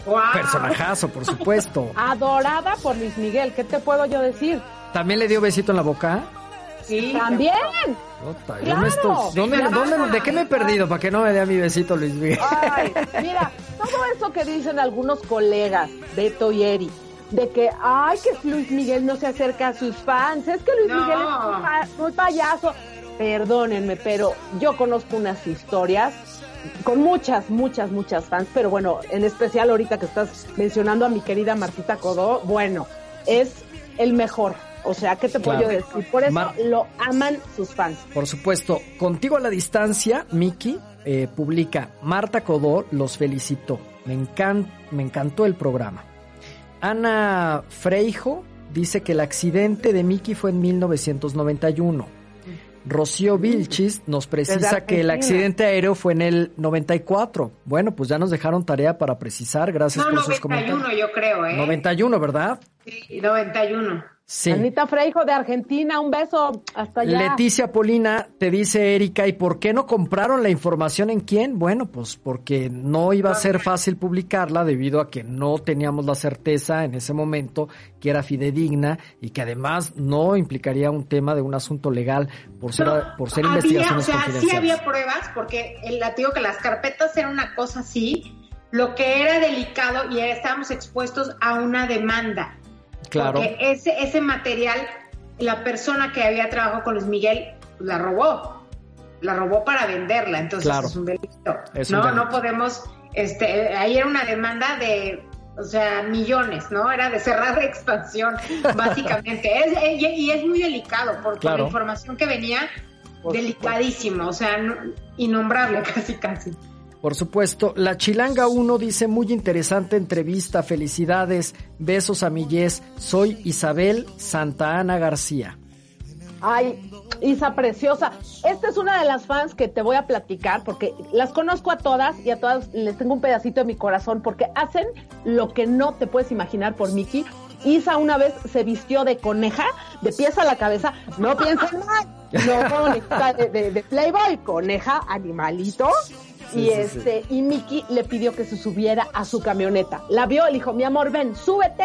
Ay, no. Ah, caray. Tuvieron unos momentos juntos, lindísimo. Entonces, todas estas fans que tienen esos, esos, eh, esas historias de anécdotas con él, que a veces las han compartido, pero, pero no son de salir a decir, pues a mí me dio esto y, y, conmigo vivió esto. Eh, yo espero que, que, otros compañeros de la prensa sepan que Luis Miguel siempre ha estado cerca de las fans. No de todas, porque son millones. O sea, lo dicen por ahí, hay, pero no para todas. Bueno, pues. no, y a las que más les echan ganitas también, ¿no? Pues si te Desde luego. Vente, claro, es el mejor, el mejor. Luis Miguel para las fans no es nada payaso, es el mejor. Bueno, por aquí tenemos otra fan, Ana Freijo, impecable el programa, grandes amigas, saludos desde Argentina. Por acá, Olivia Hernández, ay gracias, dice, hagan que le sienta envidia a Miki. Chicas, consientan también a Alberto Tavira. Consiéntanme, pero ¿quién? Las fans, mis, mis amigas conductoras, yo me dejo consentir, ustedes no se preocupen.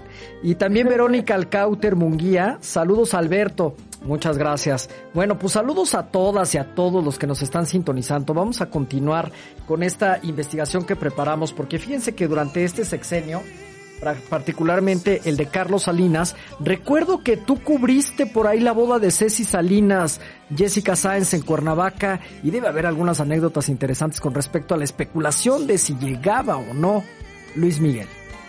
Exactamente, exactamente, Beto. Pues, pues no venía preparada, ¿verdad? Pero aquí me vengo a aplicar el comercial de así en los pinos como en la tierra.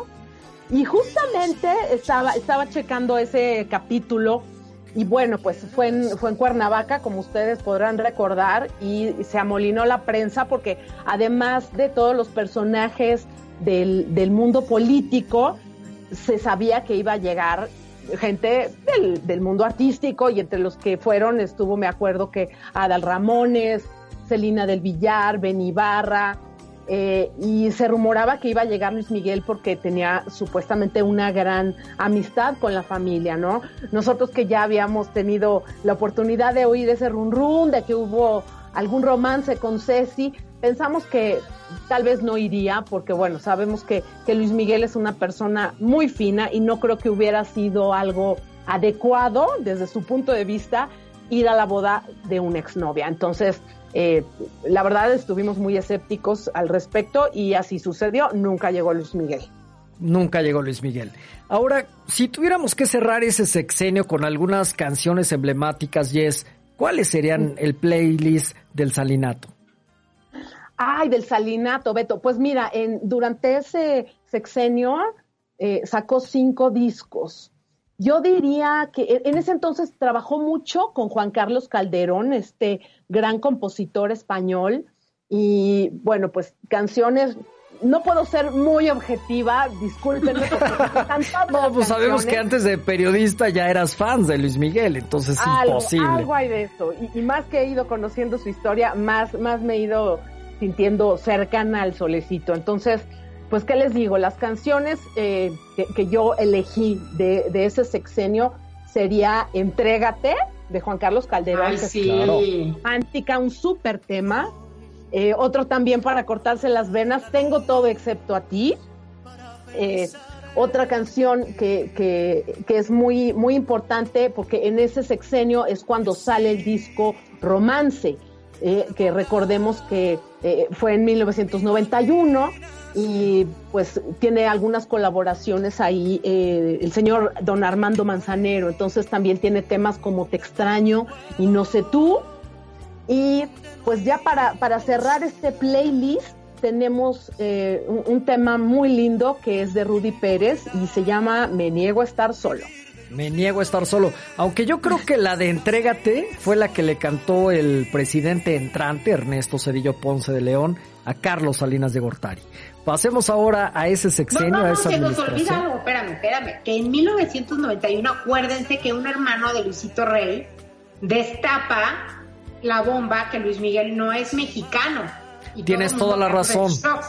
Cuéntanos de como eso, mi querida Erika. ¿cómo fue el mexicano, el rey de reyes, o sea, el, el- el artista máximo de lo que más presumimos los mexicanos, ¿cómo que no era? Entonces, Salinas le, le otorga la nacionalidad porque Mickey es algo que me encanta de él, que eligió ser mexicano. Eso me, me fascina, esa, ese corazón de, de gratitud hacia este país que lo, que, que lo vio nacer y que, y que fue donde, donde despegó, ¿no? Entonces, Claro. ese, ese sentirse eh, mexicano, ese corazón muy bien puesto con la bandera, y entonces Salinas le otorga la nacionalidad y le da también su pasaporte mexicano. Entonces creo que fue de las cosas más importantes que pasaron en ese sexenio. Tienes absolutamente toda la razón. Y por si fuera poco, hay personas como yo que no estamos tan familiarizados con las fechas exactas de la biografía de Luis Miguel. Y ayer que estaba fact-chequeando la información me di cuenta, llegué al acta de nacimiento de Luis Miguel, eh, que como bien sabemos eh, dice que nace el 18 de abril y se me Sí. fue la quijada al piso porque dije, ya se nos pasó el onomástico y el especial y la fecha. Y, y me dijo, calma, calma, explíquenos para los que no son tan fans, por qué en realidad se celebra el 19 y no el 18. No, mira Beto, en, la, en, la, en el acta de nacimiento dice 19, en efecto, que es la fecha oficial que ha festejado desde siempre. Los, los registros del Hospital San Jorge en. Santurce, Puerto Rico, que hoy día es un hospital eh, infantil y al que tuve la oportunidad de, visitar hace algunos años para, para hacer una investigación donde tienen, o hasta hace eh, algunos añitos tenían un marco con una foto de Luis Miguel, una foto que es muy emblemática en la que está Marcela en, en su cama, en el cuarto de hotel, de hotel, perdón, en el cuarto del hospital, con Luis Miguel en brazos y Luisito Rey a un lado. Estaba esa foto con el acta de nacimiento de, Luis Miguel, eh, diciendo que, que nació en, en Puerto Rico. Esa acta, además de esa imprecisión, que fue porque Luisito Rey a la hora que lo, que lo registró dijo 19, en realidad fue el 18 a las once y media de la noche, más o menos. Ya sabes que los doctores, yo no sé si, si ellos también de repente le entran a, a lo que te ponen para que te duermas o qué, pero se les va el avión y les da igual, ¿no? Ellos dicen, ah, sí, hombre, el 19. Entonces, pues Luisito Rey lo, lo registró como el 19, cuando en realidad fue el 18. Entonces, pues para todos aquellos amigos astrólogos que le han hecho su carta astral y todas esas eh, suerte de, de, de cosas, sépanse que no es el 19, fue el 18. Y, y, pues ahí nació, ahí nació en este hospital, San Jorge, en Santurce, Puerto Rico, y tienen en, en el cuarto donde, donde se quedó Marcela con él, tienen ese- placa. esa, esa placa con la con la el acta. Y esa acta ay perdón brincando de aquí para allá se nos va. Tanta información que queremos compartir con ustedes. También tiene otra imprecisión esa acta en donde dice que Marcela Basteri es italiana es española y pues no es cierto este, ella es italiana y después bueno se crió en Argentina pero ella es italiana y en el acta viene como si ella fuera española pero bueno pecata minuta no no cambia nada de Pecata minuta, pero bueno, ahora sí, pasemos al, al, al sexenio del presidente Cedillo después de esta aclaración del lugar, fecha, etcétera, del nacimiento del rey. Ahora pasemos por favor al sexenio de Ernesto Cedillo. Miren, pareciera que en este sexenio, o al menos nosotros como reporteros y periodistas, no tenemos algún registro de alguna, eh, pues digamos, visita, algún concierto, algún evento que se haya generado de Luis Miguel con la familia del presidente Cedillo, con el propio presidente Cedillo.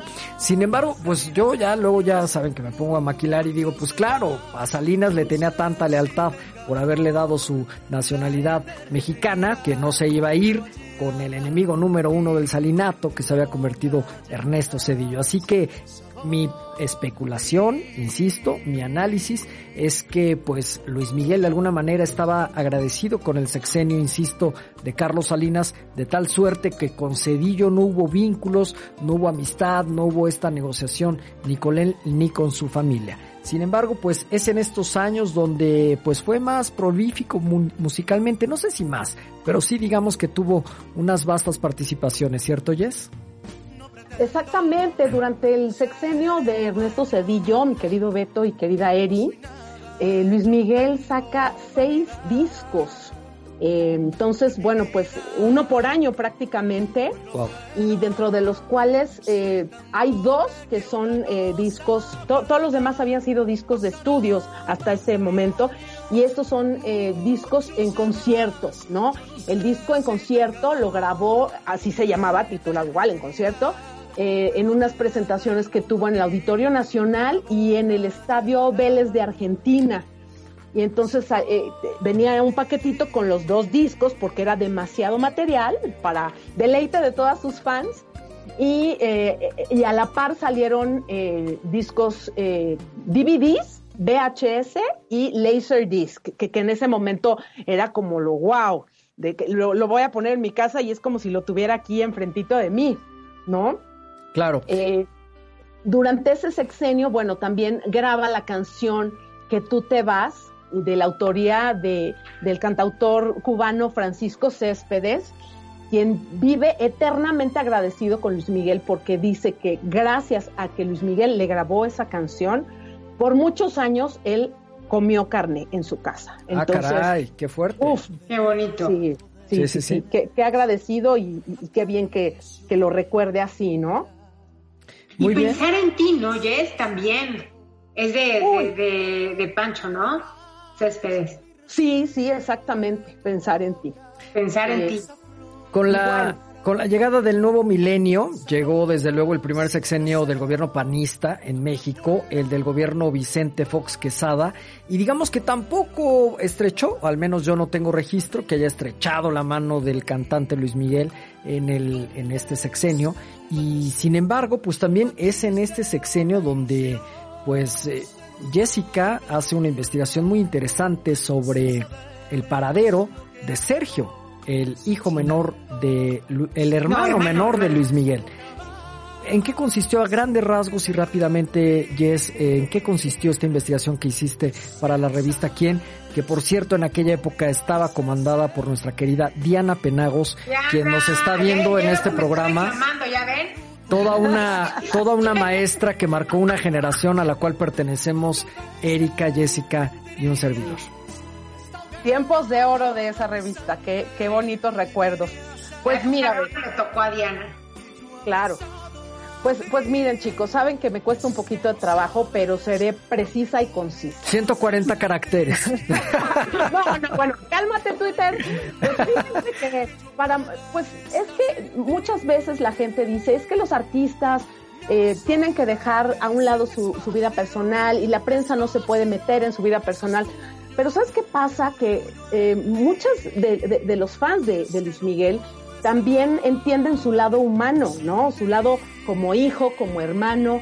Y, también les conmovió esta historia. Mucha gente se preguntaba qué había sido del más pequeño de la dinastía gallego Basteri, que cuando viajó, recordemos, en 1986 con Marcela de Mazacarrara a España, eh, ya, ya no se supo mucho de él, ¿no? Bueno, pues supimos que en un principio estuvo con, con su padre, con Luisito Rey, que pues seguramente, bueno, no, no voy a especular, pero pues por, por todo lo que tenía este, él en esos momentos que, que, ver en su vida, no le ponía tanta atención. Más bien era la señora Matilde Sánchez Repiso, madre de Luisito Rey, abuela de, paterna de Luis Miguel, quien se encargaba de él. Pero bueno, eh, recordemos que en, eh, en, diciembre de 1992 muere Luisito Rey y a los pocos meses muere, no, no, pasa ni un año cuando muere la abuela Matilde. Entonces, eh, pues Sergio se queda sin, sin protección, sin nadie que, que, vea por él. Y uno de los hermanos de Luisito Rey, porque pues sabemos, los que vieron la serie no me dejarán mentir porque nos, nos dimos cuenta que pues que eran medio bribones y medio eh, oportunistas y medio sanguijuelas. perdónenme señores, nos vengan a jalar las patas en la noche, pero querían sacar también de aquí algo, ¿no? Ellos buscaron a Luis Miguel en cuanto, en cuanto murió Luisito Rey, porque decían, sobre todo, eh, sobre todo Tito, eh, Vicente, que le decían Tito, eh, que era el que también era como, como ayudante de Luisito Rey en cuanto a la carrera de Mickey. Y le fue a decir un día, o sea, tu papá me debía, bueno, tantos millones de pesetas en aquel entonces. Y Miguel dijo, ¿qué? ¿Pero dónde? Y el papel, o qué? No, no, pues era de, era de verbal, fue un acuerdo verbal. Entonces, obviamente Luis Miguel conociendo, conociendo a su gente, como decimos por acá, dijo, no, eso, eso no puede ser posible. Pues con la pena, eh, lo que tú hayas hecho con mi papá, el pacto que hayas hecho, pues, pues ya fue, perdóname, pero si no hay nada escrito, yo no puedo, yo no puedo hacer nada por ti. Entonces, este ¿con quién se queda Sergio? Eh, al, al, ya no pues tener tutores, Yes. Pues ya no tiene a su papá, ya no tiene a la abuela Matilde, y el abuelo Rafael estaba muy enfermo y obviamente no se podía dedicar a él. Entonces, el tío, eh, eh, este tío, Vicente, em, lleva a Sergio, dice, tengo una mina de oro con este niño, porque sabe que el niño canta, el niño hereda también todo ese, ese talento que, que les viene de, del papá, y se lo lleva a un programa de televisión en España. Entonces, con, con un doble, este, ¿cómo se llama? Con un doble objetivo, intención, exactamente. Entonces, va, lo presenta y pues allá eh, entrevistaron a, Tito y entrevistaron a Sergio y oye Sergio, este, tú vienes aquí porque nos dice tu tío que tú cantas muy lindo, que cantas como tu hermano, tan chiquito que está así, ¿qué tal? Pues se puso a cantar y todos quedaron maravillados. Y bueno, pues de ahí se agarró este señor, Tito, eh, el hermano de, de Luisito Rey, para decir, este, bueno, tenemos además, además de venir a presentar a mi sobrino, quiero, quiero que la gente sepa algo, ¿verdad? Este, cuéntale, Sergio, que tu abuelita Matilde se murió, ¿verdad? Sí, sí. Entonces estamos buscando a Luis Miguel para que venga y este, pero no, no lo encontramos. Entonces ojalá que mediante este canto que vino a ser su hermano y, toda la gente que está viendo nos ayuden a localizarlo, ¿no? Un poco para hacerse eh, la víctima entonces, bueno, se dice que, bueno, en ese entonces pues no había redes sociales, no, no había una comunicación como ahorita que sabemos lo que está pasando en, el otro lado del mundo, pero se entera la gente de Luis Miguel y le dicen, oye, tu tío está llevando a tu hermanito a la televisión, este, aguas, no lo vaya a empezar a querer explotar. Entonces Luis Miguel dice, no, permítame tantito, manda a alguien para que vaya por Sergio allá a España y se lo traigan a México. Porque dijo, no va a correr esa suerte, ¿no? Claro. Se lo trae, obviamente él está pues muy, muy ocupado porque pues, con sus 38 años ininterrumpidos de carrera, pues siempre tenía algo en puerta, la grabación de un disco, una gira, una presentación aquí, allá, y evidentemente él no se podía dedicar a su hermano porque además no le correspondía, o sea, sí era su hermano, su sangre, pero no era su hijo. Entonces, lo que él finalmente hace es eh, endosárselo, por así decirlo de una manera legalmente, al Doc. Si recuerdan ese personaje en la serie, el doctor, este... Asistente, ¿no? ¿Es el asistente? ¿Gustavo o Octavio? Octavio, ¿no? no Octavio Fonserrada. Entonces, este señor, pues era un señor de, de, su completa mm, confianza. Pero ¿de quién fue asistente el Doc? ¿Cómo es que se gana la confianza de Luis Miguel? Primero es asistente de Luisito Rey, cuando están, este, cuando Luisito Rey todavía manejaba la carrera de Luis Miguel, años atrás. Eh, entonces se hace muy cercano a la familia y pues todos lo ven como el tío, ¿no? Pues entonces Sergio lo ve como, como un tío y a Luis Miguel se le ocurre pues que, que él podría eh, cuidar de Sergio, ¿no? Porque este señor le decía, yo, yo los adoro a ustedes, ustedes son como mi familia, se lo deja, eh, resumiendo un poquito más, se dice que se va un tiempo a Boston porque... Pero Luis Miguel pagaba, le, daba una mensualidad o algo al doc para los gastos de Sergio. ahí te va una, ahí te va una.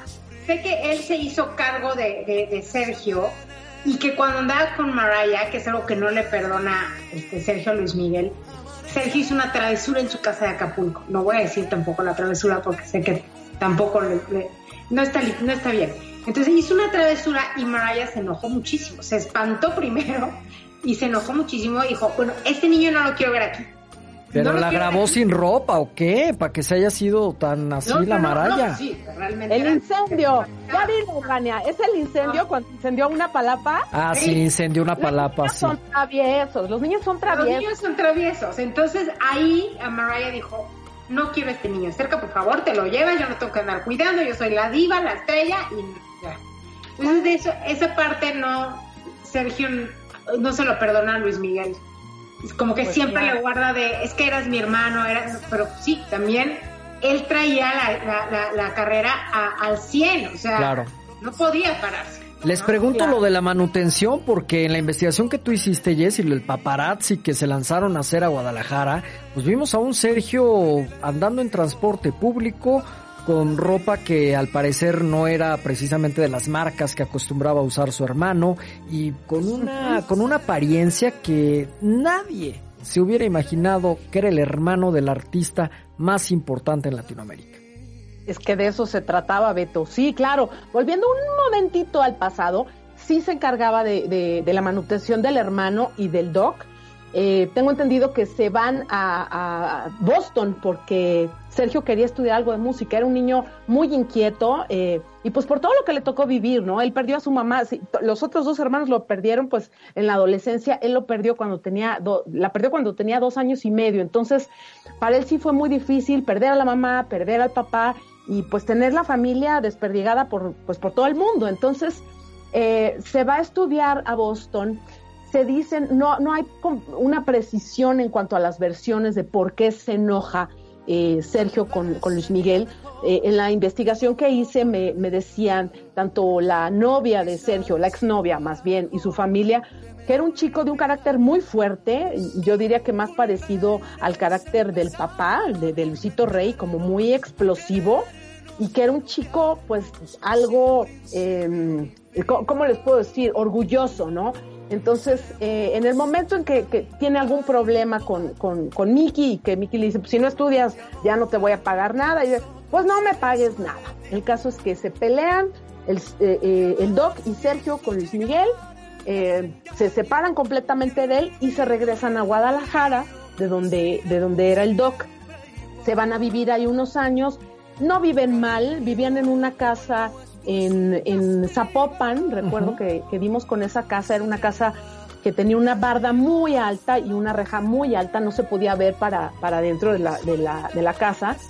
Em, y sí, ellos andaban en transporte público a pie y más que andar él con, con, ropa desgastada o ropa de mala calidad, más bien creo yo que él era un poco más bohemio, un poco más tirándole a hippie. ¿No? Todo lo elegante y clásico que es su hermano y lo que dices, ¿no? De, de las marcas y el reloj y que también, también algo de eso tiene Alex, ¿no? Que es que es muy, este, como, son como muy, muy elegantes. Claro. Unos chicos. Eh, eh muy dandies, muy bien, sí, sí, de saco, muy de pañuelos. dicho la palabra perfecta. Sergio era un poquito más bohemio, hipioso. Entonces, entra a trabajar a un, el, el, doc no quería que él entrara a trabajar a ningún lado, obviamente porque si se sabía que era el hermano de Luis Miguel, él sabía lo que podía provocar, ¿no? Porque Luis Miguel es un personaje que, que causa ámpula en, en todos lados, ¿no? Entonces no quería que el niño perdiera pues esa libertad que había tenido desde siempre para poder salir a la calle, subirse a un camión, ir a trabajar de mesero a un, a un café muy rico que, que se llamaba el Café Candela. Claro. Ahí en, Guadalajara. y, y actualmente, ¿qué es de Sergio? Rápidamente, danos un panorama. ¿Qué ha sido de la carrera y de la vida del hermano menor de Luis Miguel? Pues mira, él cantaba precioso.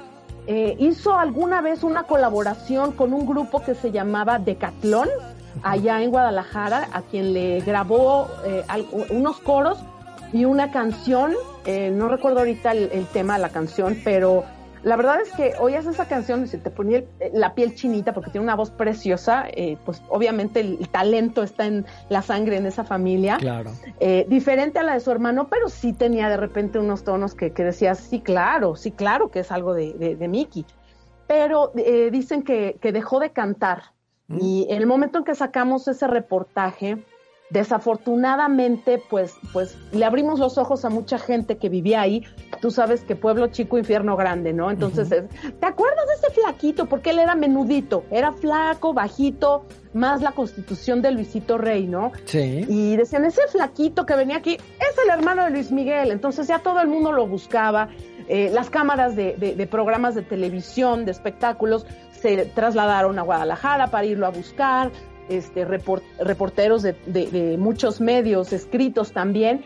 Y pues se dice que se fue una temporada a vivir a Miami, un poquito para, para que se bajaran los ánimos y lo dejaran de buscar.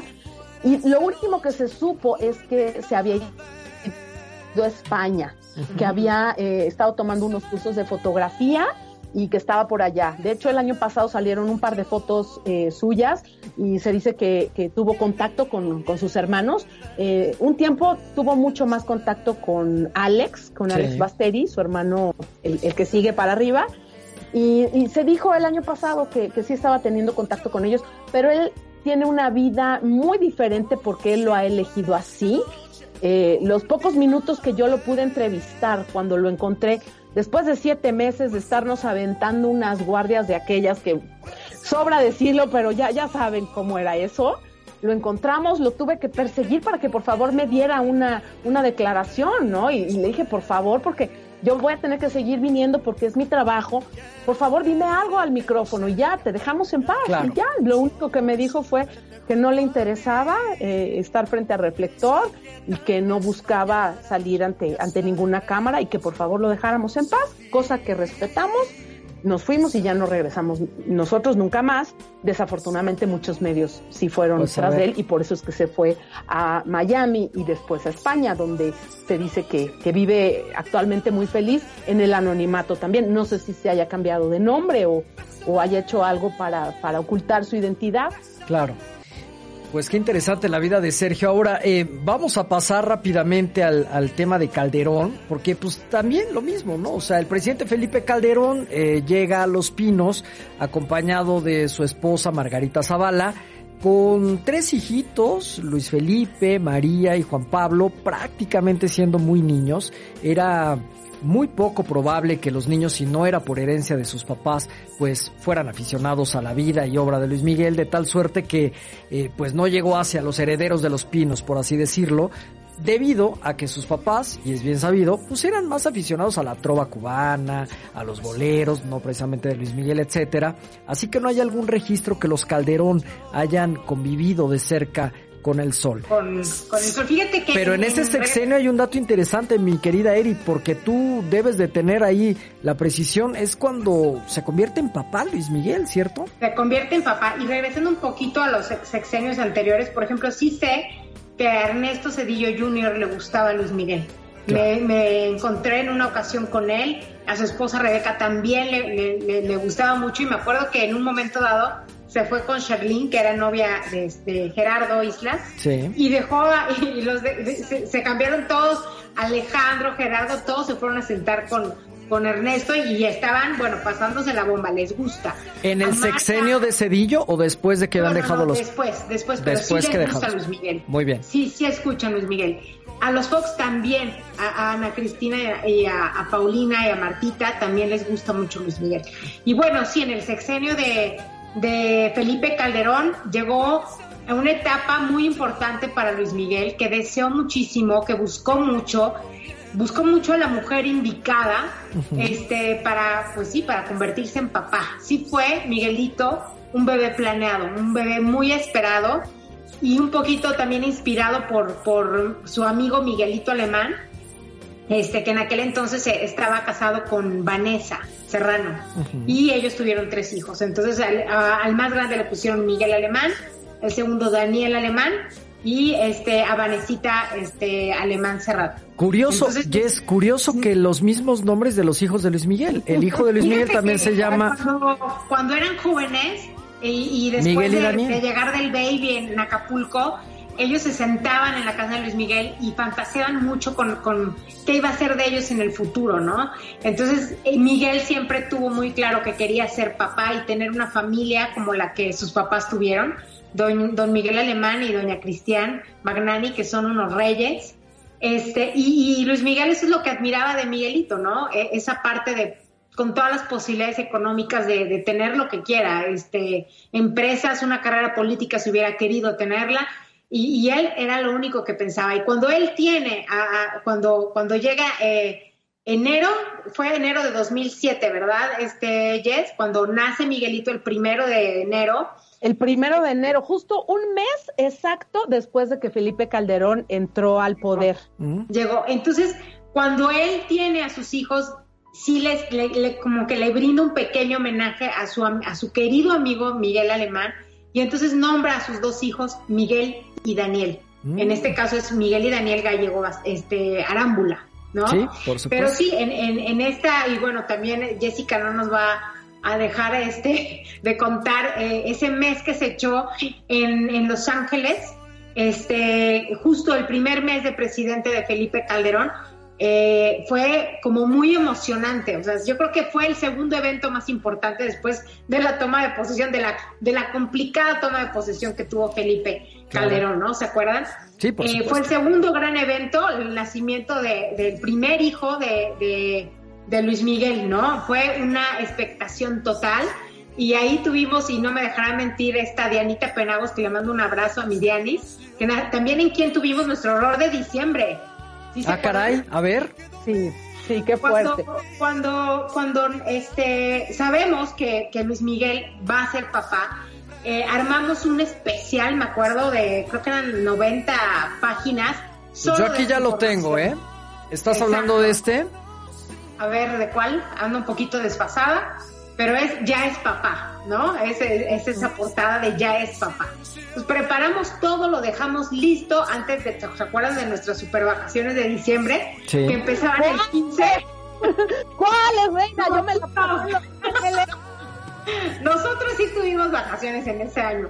Pero bueno, lo dejamos listo solo nada más para, para llenar esas tres, cuatro páginas del nacimiento de, Miguelito. Entonces, eh, la información está a todo, a todo. Este, unos dicen que sí, que este, que ya parió, otras que no, y la información llega de una amiga de Araceli, de ya, ya, ya nació el hijo, ¿no?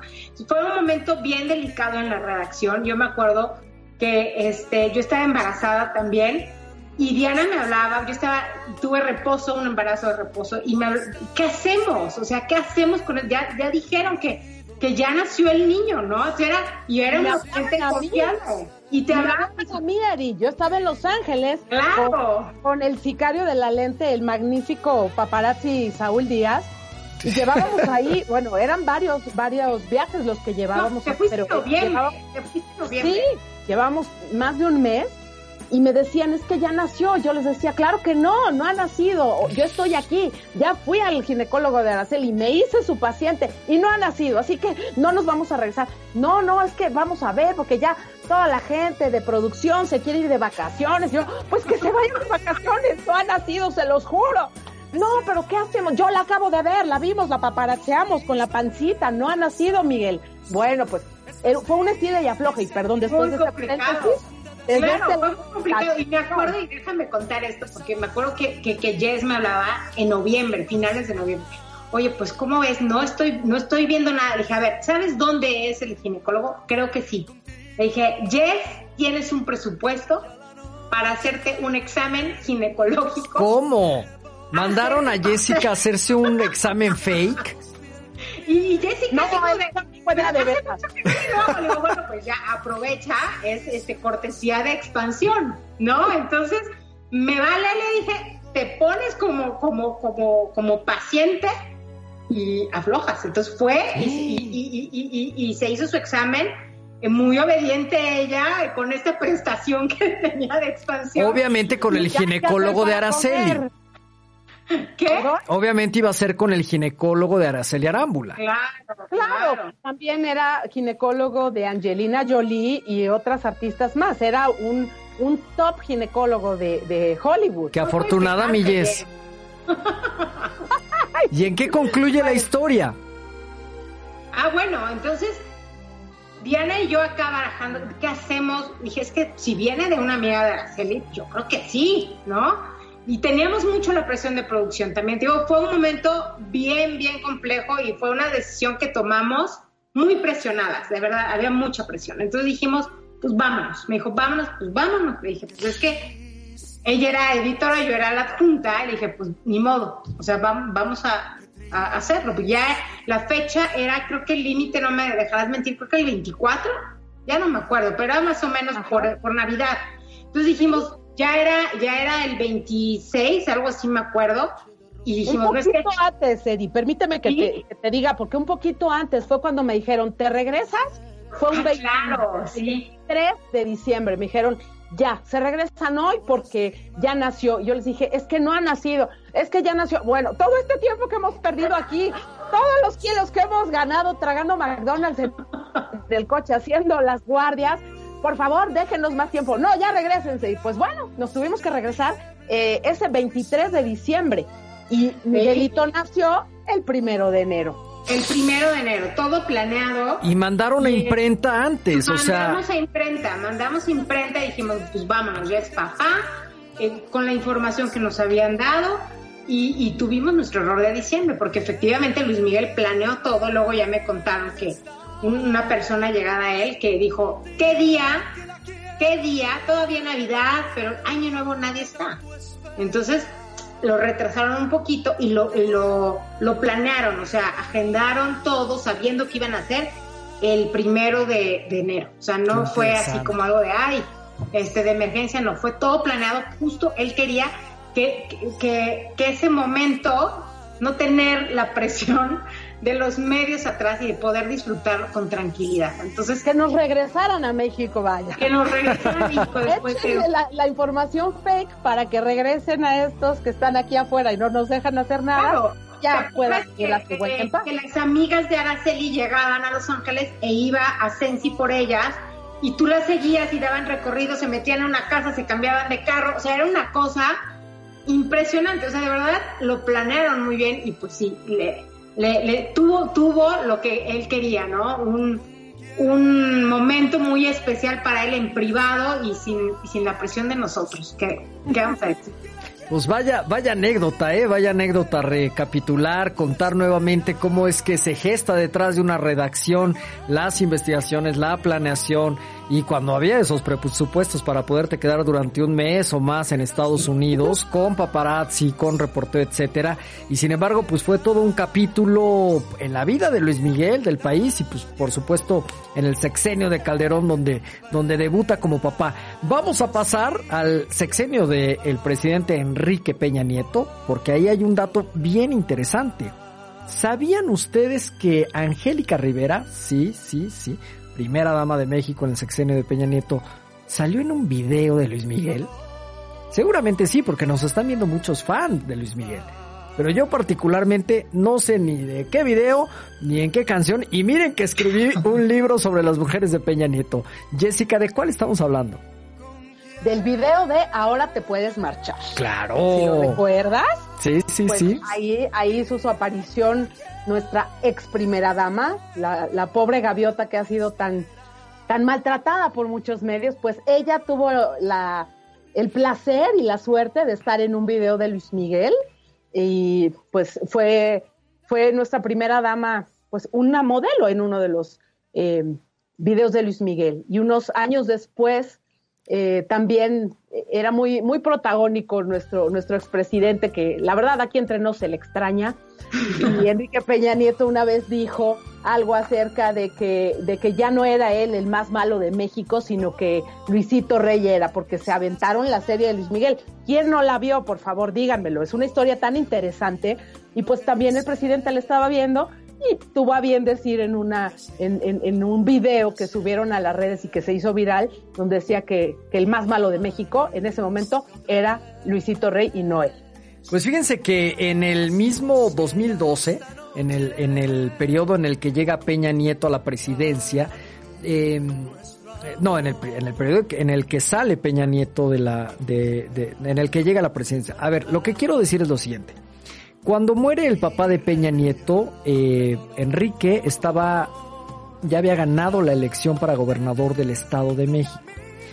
yo acababa de llegar a la revista ¿Quién? Ha de haber sido en el año 2005 y entonces me enviaron para cubrir el funeral del, del papá del gobernador virtual electo, porque esa es la figura que se tiene mientras toma protesta. Y recuerdo muy bien que, pues imagínense, Atlacomulco, funeral, este señor que pues yo no sabía bien de qué iba, me iba enterando quién era Peña Nieto en el 2005 y de pronto sobre las calles eh, de Atlacomulco llevaban el féretro del papá de Peña Nieto y la gente vestía de negro, los, los habitantes de Atlacomulco, sí, pues guardaban riguroso respeto al cadáver que iba en su féretro. Sin embargo, había mujeres que se acercaban al, al, al gobernador, el electo, digamos, para tomar, para que les tomaran fotos. No había todavía este tema de los celulares ni de la selfie. Y, y cuando regresé a la redacción muy bien, le recuerdo que, que les dije a las editoras, es inexplicable cómo se le abalanza a la gente a Peña Nieto. Hagan de cuenta que es el Luis Miguel de la política.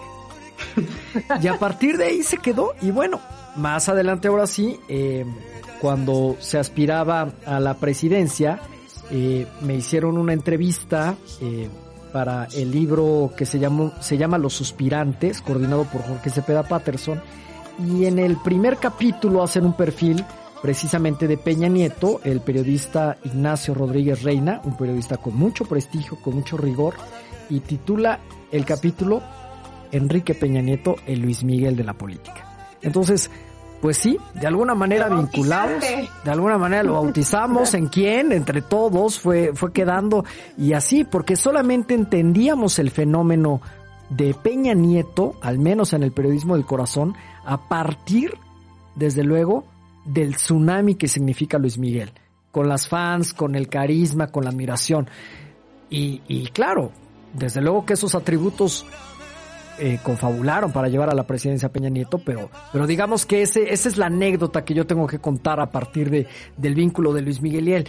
Lo que también es importante destacar es que el hermano de Luis Miguel, Alejandro Basteri, eh, es socio del político que platicamos hace un momento, Gerardo Islas, que actualmente es legislador de Puebla, pero ha sido presidente de partido durante dos ocasiones, secretario de Desarrollo Social en Puebla. Y, y entonces eh, Gerardo, en este previo a la política, tuvo una empresa de comunicación, eh, se llamaba Sexenio Comunicación, donde además de editar periódicos hacían revistas, y Alex Basteri, formaba parte del consejo de administración y tuvo ahí distintos cargos eh, en este sentido. Y mucha de la chamba de Alex Basteri, en tanto hermano de Luis Miguel, era ir con gobernadores para que eventualmente pues generaran pautas publicitarias en las revistas, etcétera, y, esa, ese, ese es el tema, y por lo tanto, pues podemos ver la fotografía donde incluso Alex Basteri está con el presidente Enrique Peña Nieto, acompañado desde luego de Gerardo Islas, en este tema, insisto, de los medios de comunicación, pero con gobierno, del cual pues de alguna manera u otra se vinculaba Alex Basteri, el hermano de Luis Miguel. Así que bueno, ahí tenemos, digamos, ese vínculo que de alguna suerte de pues de empresario, pero hermano de Luis Miguel, pero contactos a la política eh, del cual surgió Alex Basteri. Y también sabes que hay que decir que en el sexenio de, de Enrique Peña Nieto, Luis Miguel vivió una, una este, etapa importante que fue como el renacer. ¿Sí se escucha? Perdón, ya no Sí, por supuesto que te escuchamos, fuerte y claro. perfecto. Que, vive una, una crisis muy fuerte económica, este, de varias demandas millonarias. Y eh, ahí entra Miguelito Alemán, el nieto del expresidente Miguel Alemán Valdés, al rescate y este y bueno lo ayuda y, vemos este regreso de Mickey espectacular con la serie y, fue algo que algo muy importante que vivió en este sexenio de, Enrique este, y bueno lo ayuda y, Estamos, estamos casi por concluir, vamos a pasar a la, a la parte, te perdimos por ahí Eri, te perdimos, pero vamos a pasar a, a, la parte de los alemanes, ¿eh? porque es un capítulo interesante. Continúa con la idea, por favor. ¿Sí me escuchan bien? Ya te escuchamos. Ya, perfecto. Ah, no, decía que en este sexenio de, de Enrique Peña Nieto, eh, Luis Miguel vivió una etapa bien delicada en su vida.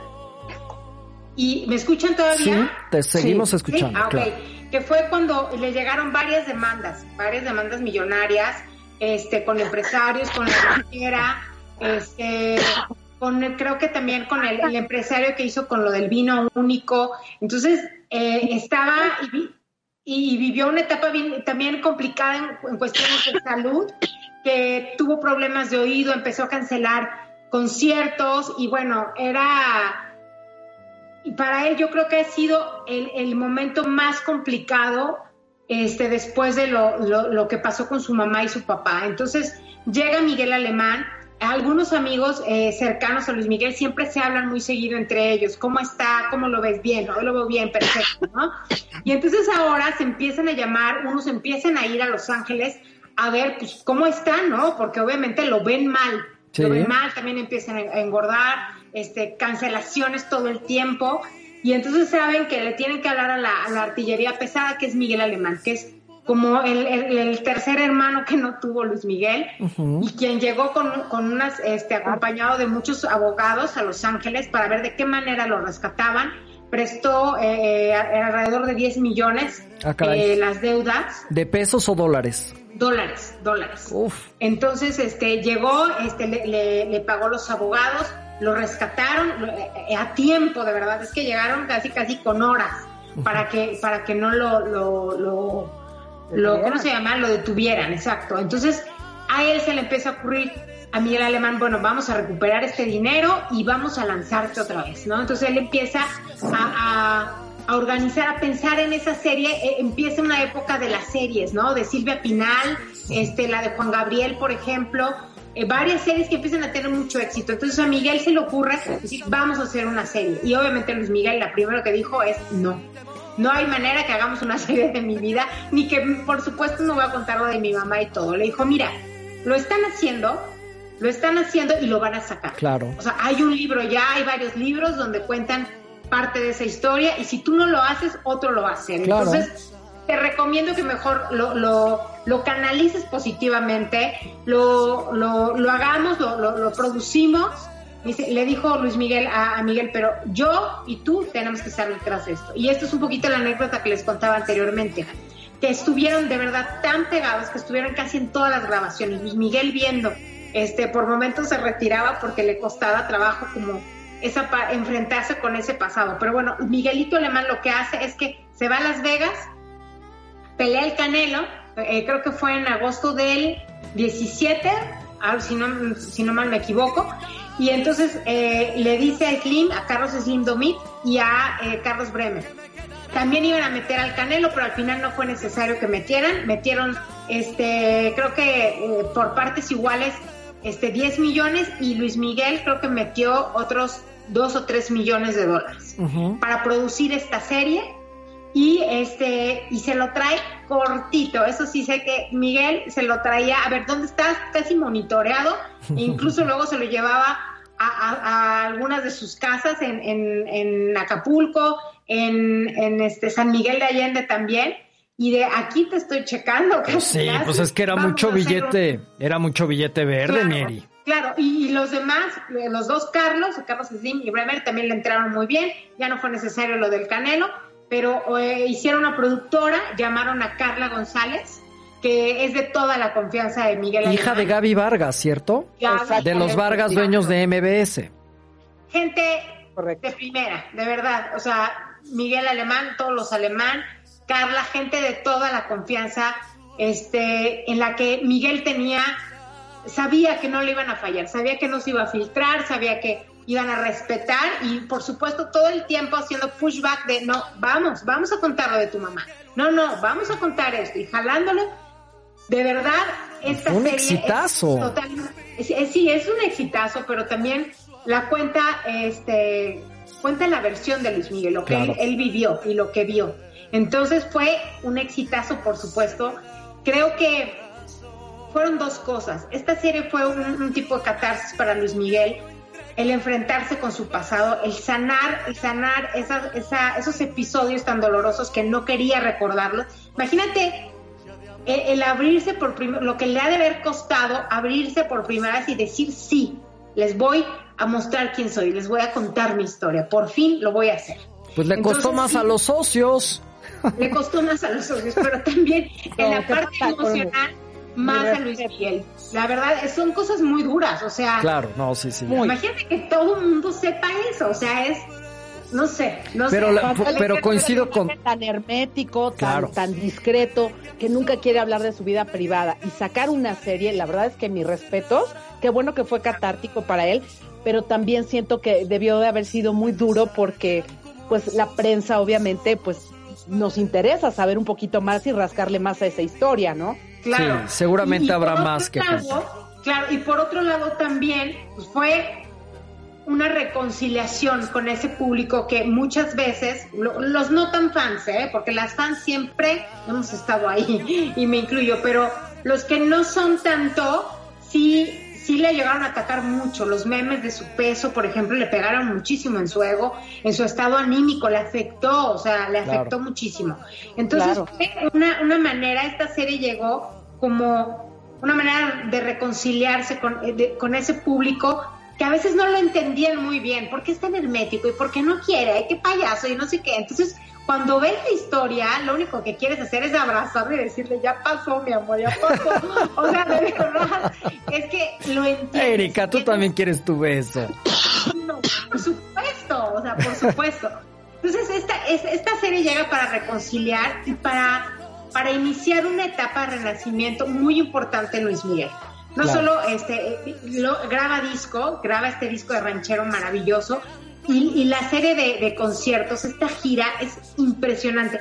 Yo he visto varios este, conciertos y no sé tú, Jess, que digas, pero para mí sí fue la gira, el concierto, la producción más importante que ha tenido hasta ahora. Sí, me dejó, dije, wow, o sea, wow.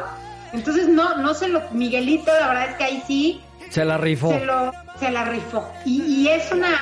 Y podemos ver el cariño y que le tiene a, Luis Miguel, ¿no? Yo creo que ese, ese amigo hermano, y como lo, lo, escribió hoy en quién, es, los alemanes son la familia que la vida le recompensó por, por la que no tuvo, por la que se quebró, por la que por la que se rompió, ¿no? Claro. Lo, adoran los alemán y, creo que esta, esta muestra de cariño de, Miguel fue impresionante y le salvó la vida. Yo creo que sí le salvó la vida a Luis Miguel.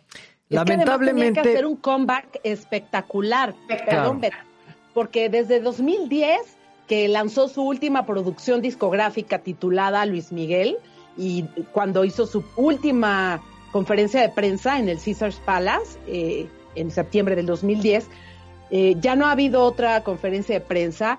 Eh, en el Inter salió por ahí una canción, un sencillo que se vendió a través de, iTunes, que, era el, el, eh, ah, el tema Deja Vu, pero la verdad es que siento que pasó sin pena ni, ni gloria cuando él la cantaba en sus conciertos eh, en, las, en los que incluía éxitos del pasado, que la verdad, pues está llena su carrera de éxitos, incluía esa canción y, yo creo que, no sé, yo sentía que, que ni a él le hacía clic, ¿no? Yo creo que lo sacó por, por sacar algo y, y no estar en blanco y fue en, en 2017 a finales cuando saca un disco después de siete años que ya las fans estaban ávidas de nuevo de nuevo material y fue cuando sale México por siempre grabada con el Mariachi Vargas de Tecalitlán y posterior a esto viene la serie. Entonces fueron dos acontecimientos muy importantes en su carrera que como el ave fénix después de haber estado en el piso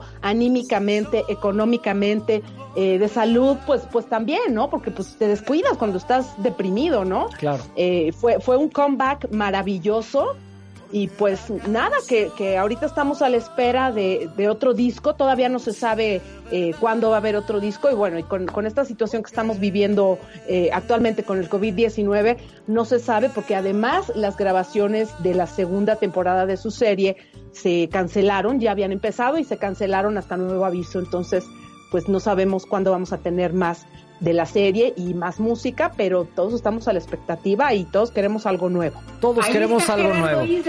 Sí, sí, sí, sí. Saludos. Correcto. Un eh, saludo, Gerardo. Correcto. Está escribiendo un mensaje Gerardo Islas, el político de quien hemos hablado largo y tendido durante esta transmisión, y dice lo siguiente. Saludos a los tres. Me avisaron luego, luego de esta gran transmisión de un especial de alguien a quien quiero mucho. A él y a su familia. Eh, Desde luego se refiere a Luis Miguel y te mandamos también saludos Gerardo. Estamos llegando a la recta final, lamentablemente no hay tiempo que aguante para hablar de Luis Miguel, de sus éxitos, de sus amores, de sus casas, de sus discos, de su música. Es un sol, un sol que está llegando a medio siglo y antes de despedirnos quiero pedirle a Jessica que en muy pocas palabras nos diga cómo llega Luis Miguel a la cuarta transformación, al, ya para despedirnos, para, para decirnos cómo llega, insisto, al sexenio de, del presidente Andrés Manuel López Obrador. Desde luego que pues es muy pronto, apenas estamos en el segundo año de esta administración, es muy pronto para evaluar, pero a manera de conclusión... que llevamos 10. a manera de conclusión, ¿cómo vemos, ¿cómo vemos a Luis Miguel en este 2020, Jessica? Bueno, Beto, pues en pocas palabras, y, me voy a permitir enseñarles una fotito. Eh, si me permites echarme este comercial que ya me estoy aventando. Venga. Eh, este mes, abril, y el siguiente mes, mayo, eh, lo tenemos en la portada de la revista Central, para la que sigo colaborando. Es una foto de, de Mickey, muy reciente, en la que lo podemos ver feliz, lo vemos contento, pleno, eh, yo creo que el año pasado y el antepasado le dejaron muchas satisfacciones, ¿no? Tanto, tanto personales como profesionales.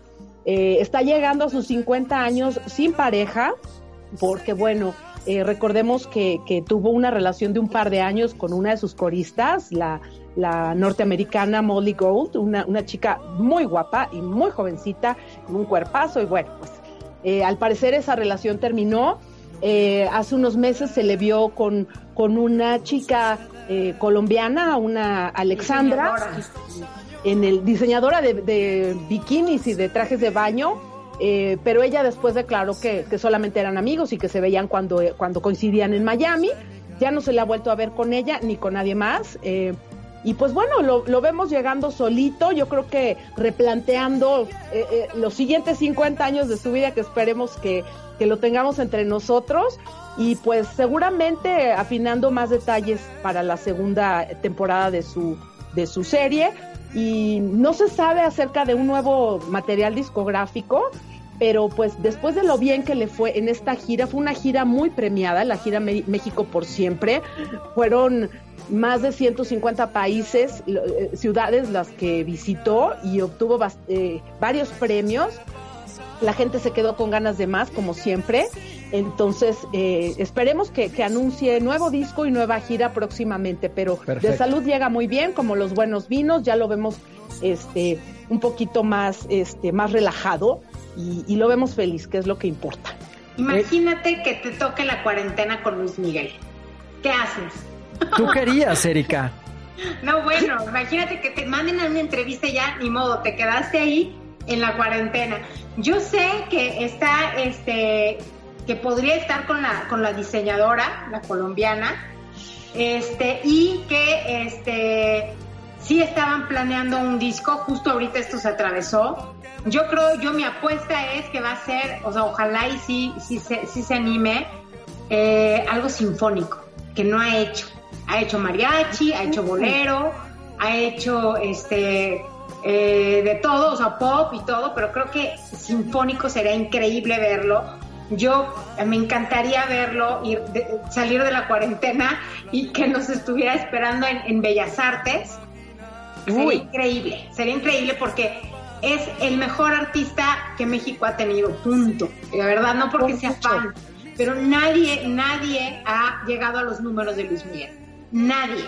Y creo que se merece eh, ese, ese lugar tan especial este, que hay en México, que es Bellas Artes, un homenaje eh, cantando este, sinfónico y de pronto algo también pop, si se puede, pero Pues esa es mi apuesta. Ojalá y, esté muy bien. Yo la verdad es que le deseo muchísima salud, muchísima salud, que esté rodeado siempre de, su gente, este, de la gente que lo quiere, porque hay muchísima gente que lo quiere. Tiene muchos amigos y cada vez se abre un poquito más, que eso es fabuloso, que abre un poquito más su corazón y eso es, es increíble, ¿no? Para la salud mental también creo que después de todo lo que ha pasado ha sido complicado, pero eh, eh, llega yo creo que fantástico, espectacular, con un segundo aire fuertísimo, con muchísimas ganas de, de volver y le deseamos lo mejor, lo amamos. Siempre. Vamos a leer unos comentarios de. Vamos a leer unos comentarios. Ay, no, te amo. Perdón, no te escuché, Jess. Que Venga. la libertad de hornearle un pequeño pastelito para que le festejemos aquí con junto con la gente de ADR Networks que está escuchando este programa o viéndolo. ¡Ay, qué maravilla! ¡Ve nomás! Jessica, eh, o sea, no, no eres la fan número uno, punto. No, no, no lo soy. Vamos a poner las mañanitas, ¿no? Pues sí, cantemos de las mañanitas y después de las mañanitas ya, doy paso para leer los comentarios o mientras entran las mañanitas los voy leyendo. Miren, por ejemplo, Moni González. no te vayas a quemar. Dice, Moni González dice, podríamos estar toda la noche aquí, no se vayan. Verónica Alcauter, me fascinó el programa y queríamos más. Eh, Moni González, ya compré mi revista. Gaby Gaby, Luis Miguel siempre será Luis Miguel, el amor de todas. Muchas felicidades. Ligia Rebeca, muchas felicidades a los tres. Padrísima transmisión. Leticia García, en verdad, muchísimas felicidades a los tres. Un excelente programa. Fuertes declaraciones que me dejan con un nudo en la garganta. Por siempre seguiré siendo incondicional de Luismi. Felicidades, Jess, por la revista. Alejandro Ortiz Mato está viendo el video. Lisbeth Che, Gracias por esta gran charla, por ser tan profesionales y dedicar estas horas a Miki, quien se merece todo nuestro amor, admiración y respeto. Gracias, gracias, gracias y que entren las mañanitas. Eso. A capela. Estas son las mañanitas que canta el rey David. Bravo, Miki. Bravo, bravo ADR Networks. Bravo, Cuna de Grillos. Bravo a toda la gente que se quedó en Twitter durante toda la transmisión. Más de dos horas y media platicando sobre el aniversario, los 50 años de Luis Miguel, su relación con los políticos. La gente que nos siguió en Facebook, en YouTube en todas las plataformas de ADR de Cuna de Grillos. Muchas gracias de todo corazón. Gracias a nuestro director Sergio Miranda, al director de ADR Networks, quien nos abrió las puertas de este espacio, los micrófonos. También, por supuesto, gracias a nuestra querida Jimena que está en los controles y que se la rifó también trabajando en domingo. Gracias, Erika. Gracias, Jessica. Gracias a todos. Este ha sido un gran programa para un gran, gran estrella como lo es Luis Miguel. Muchas gracias. Bravo, gracias. Bravo, gracias.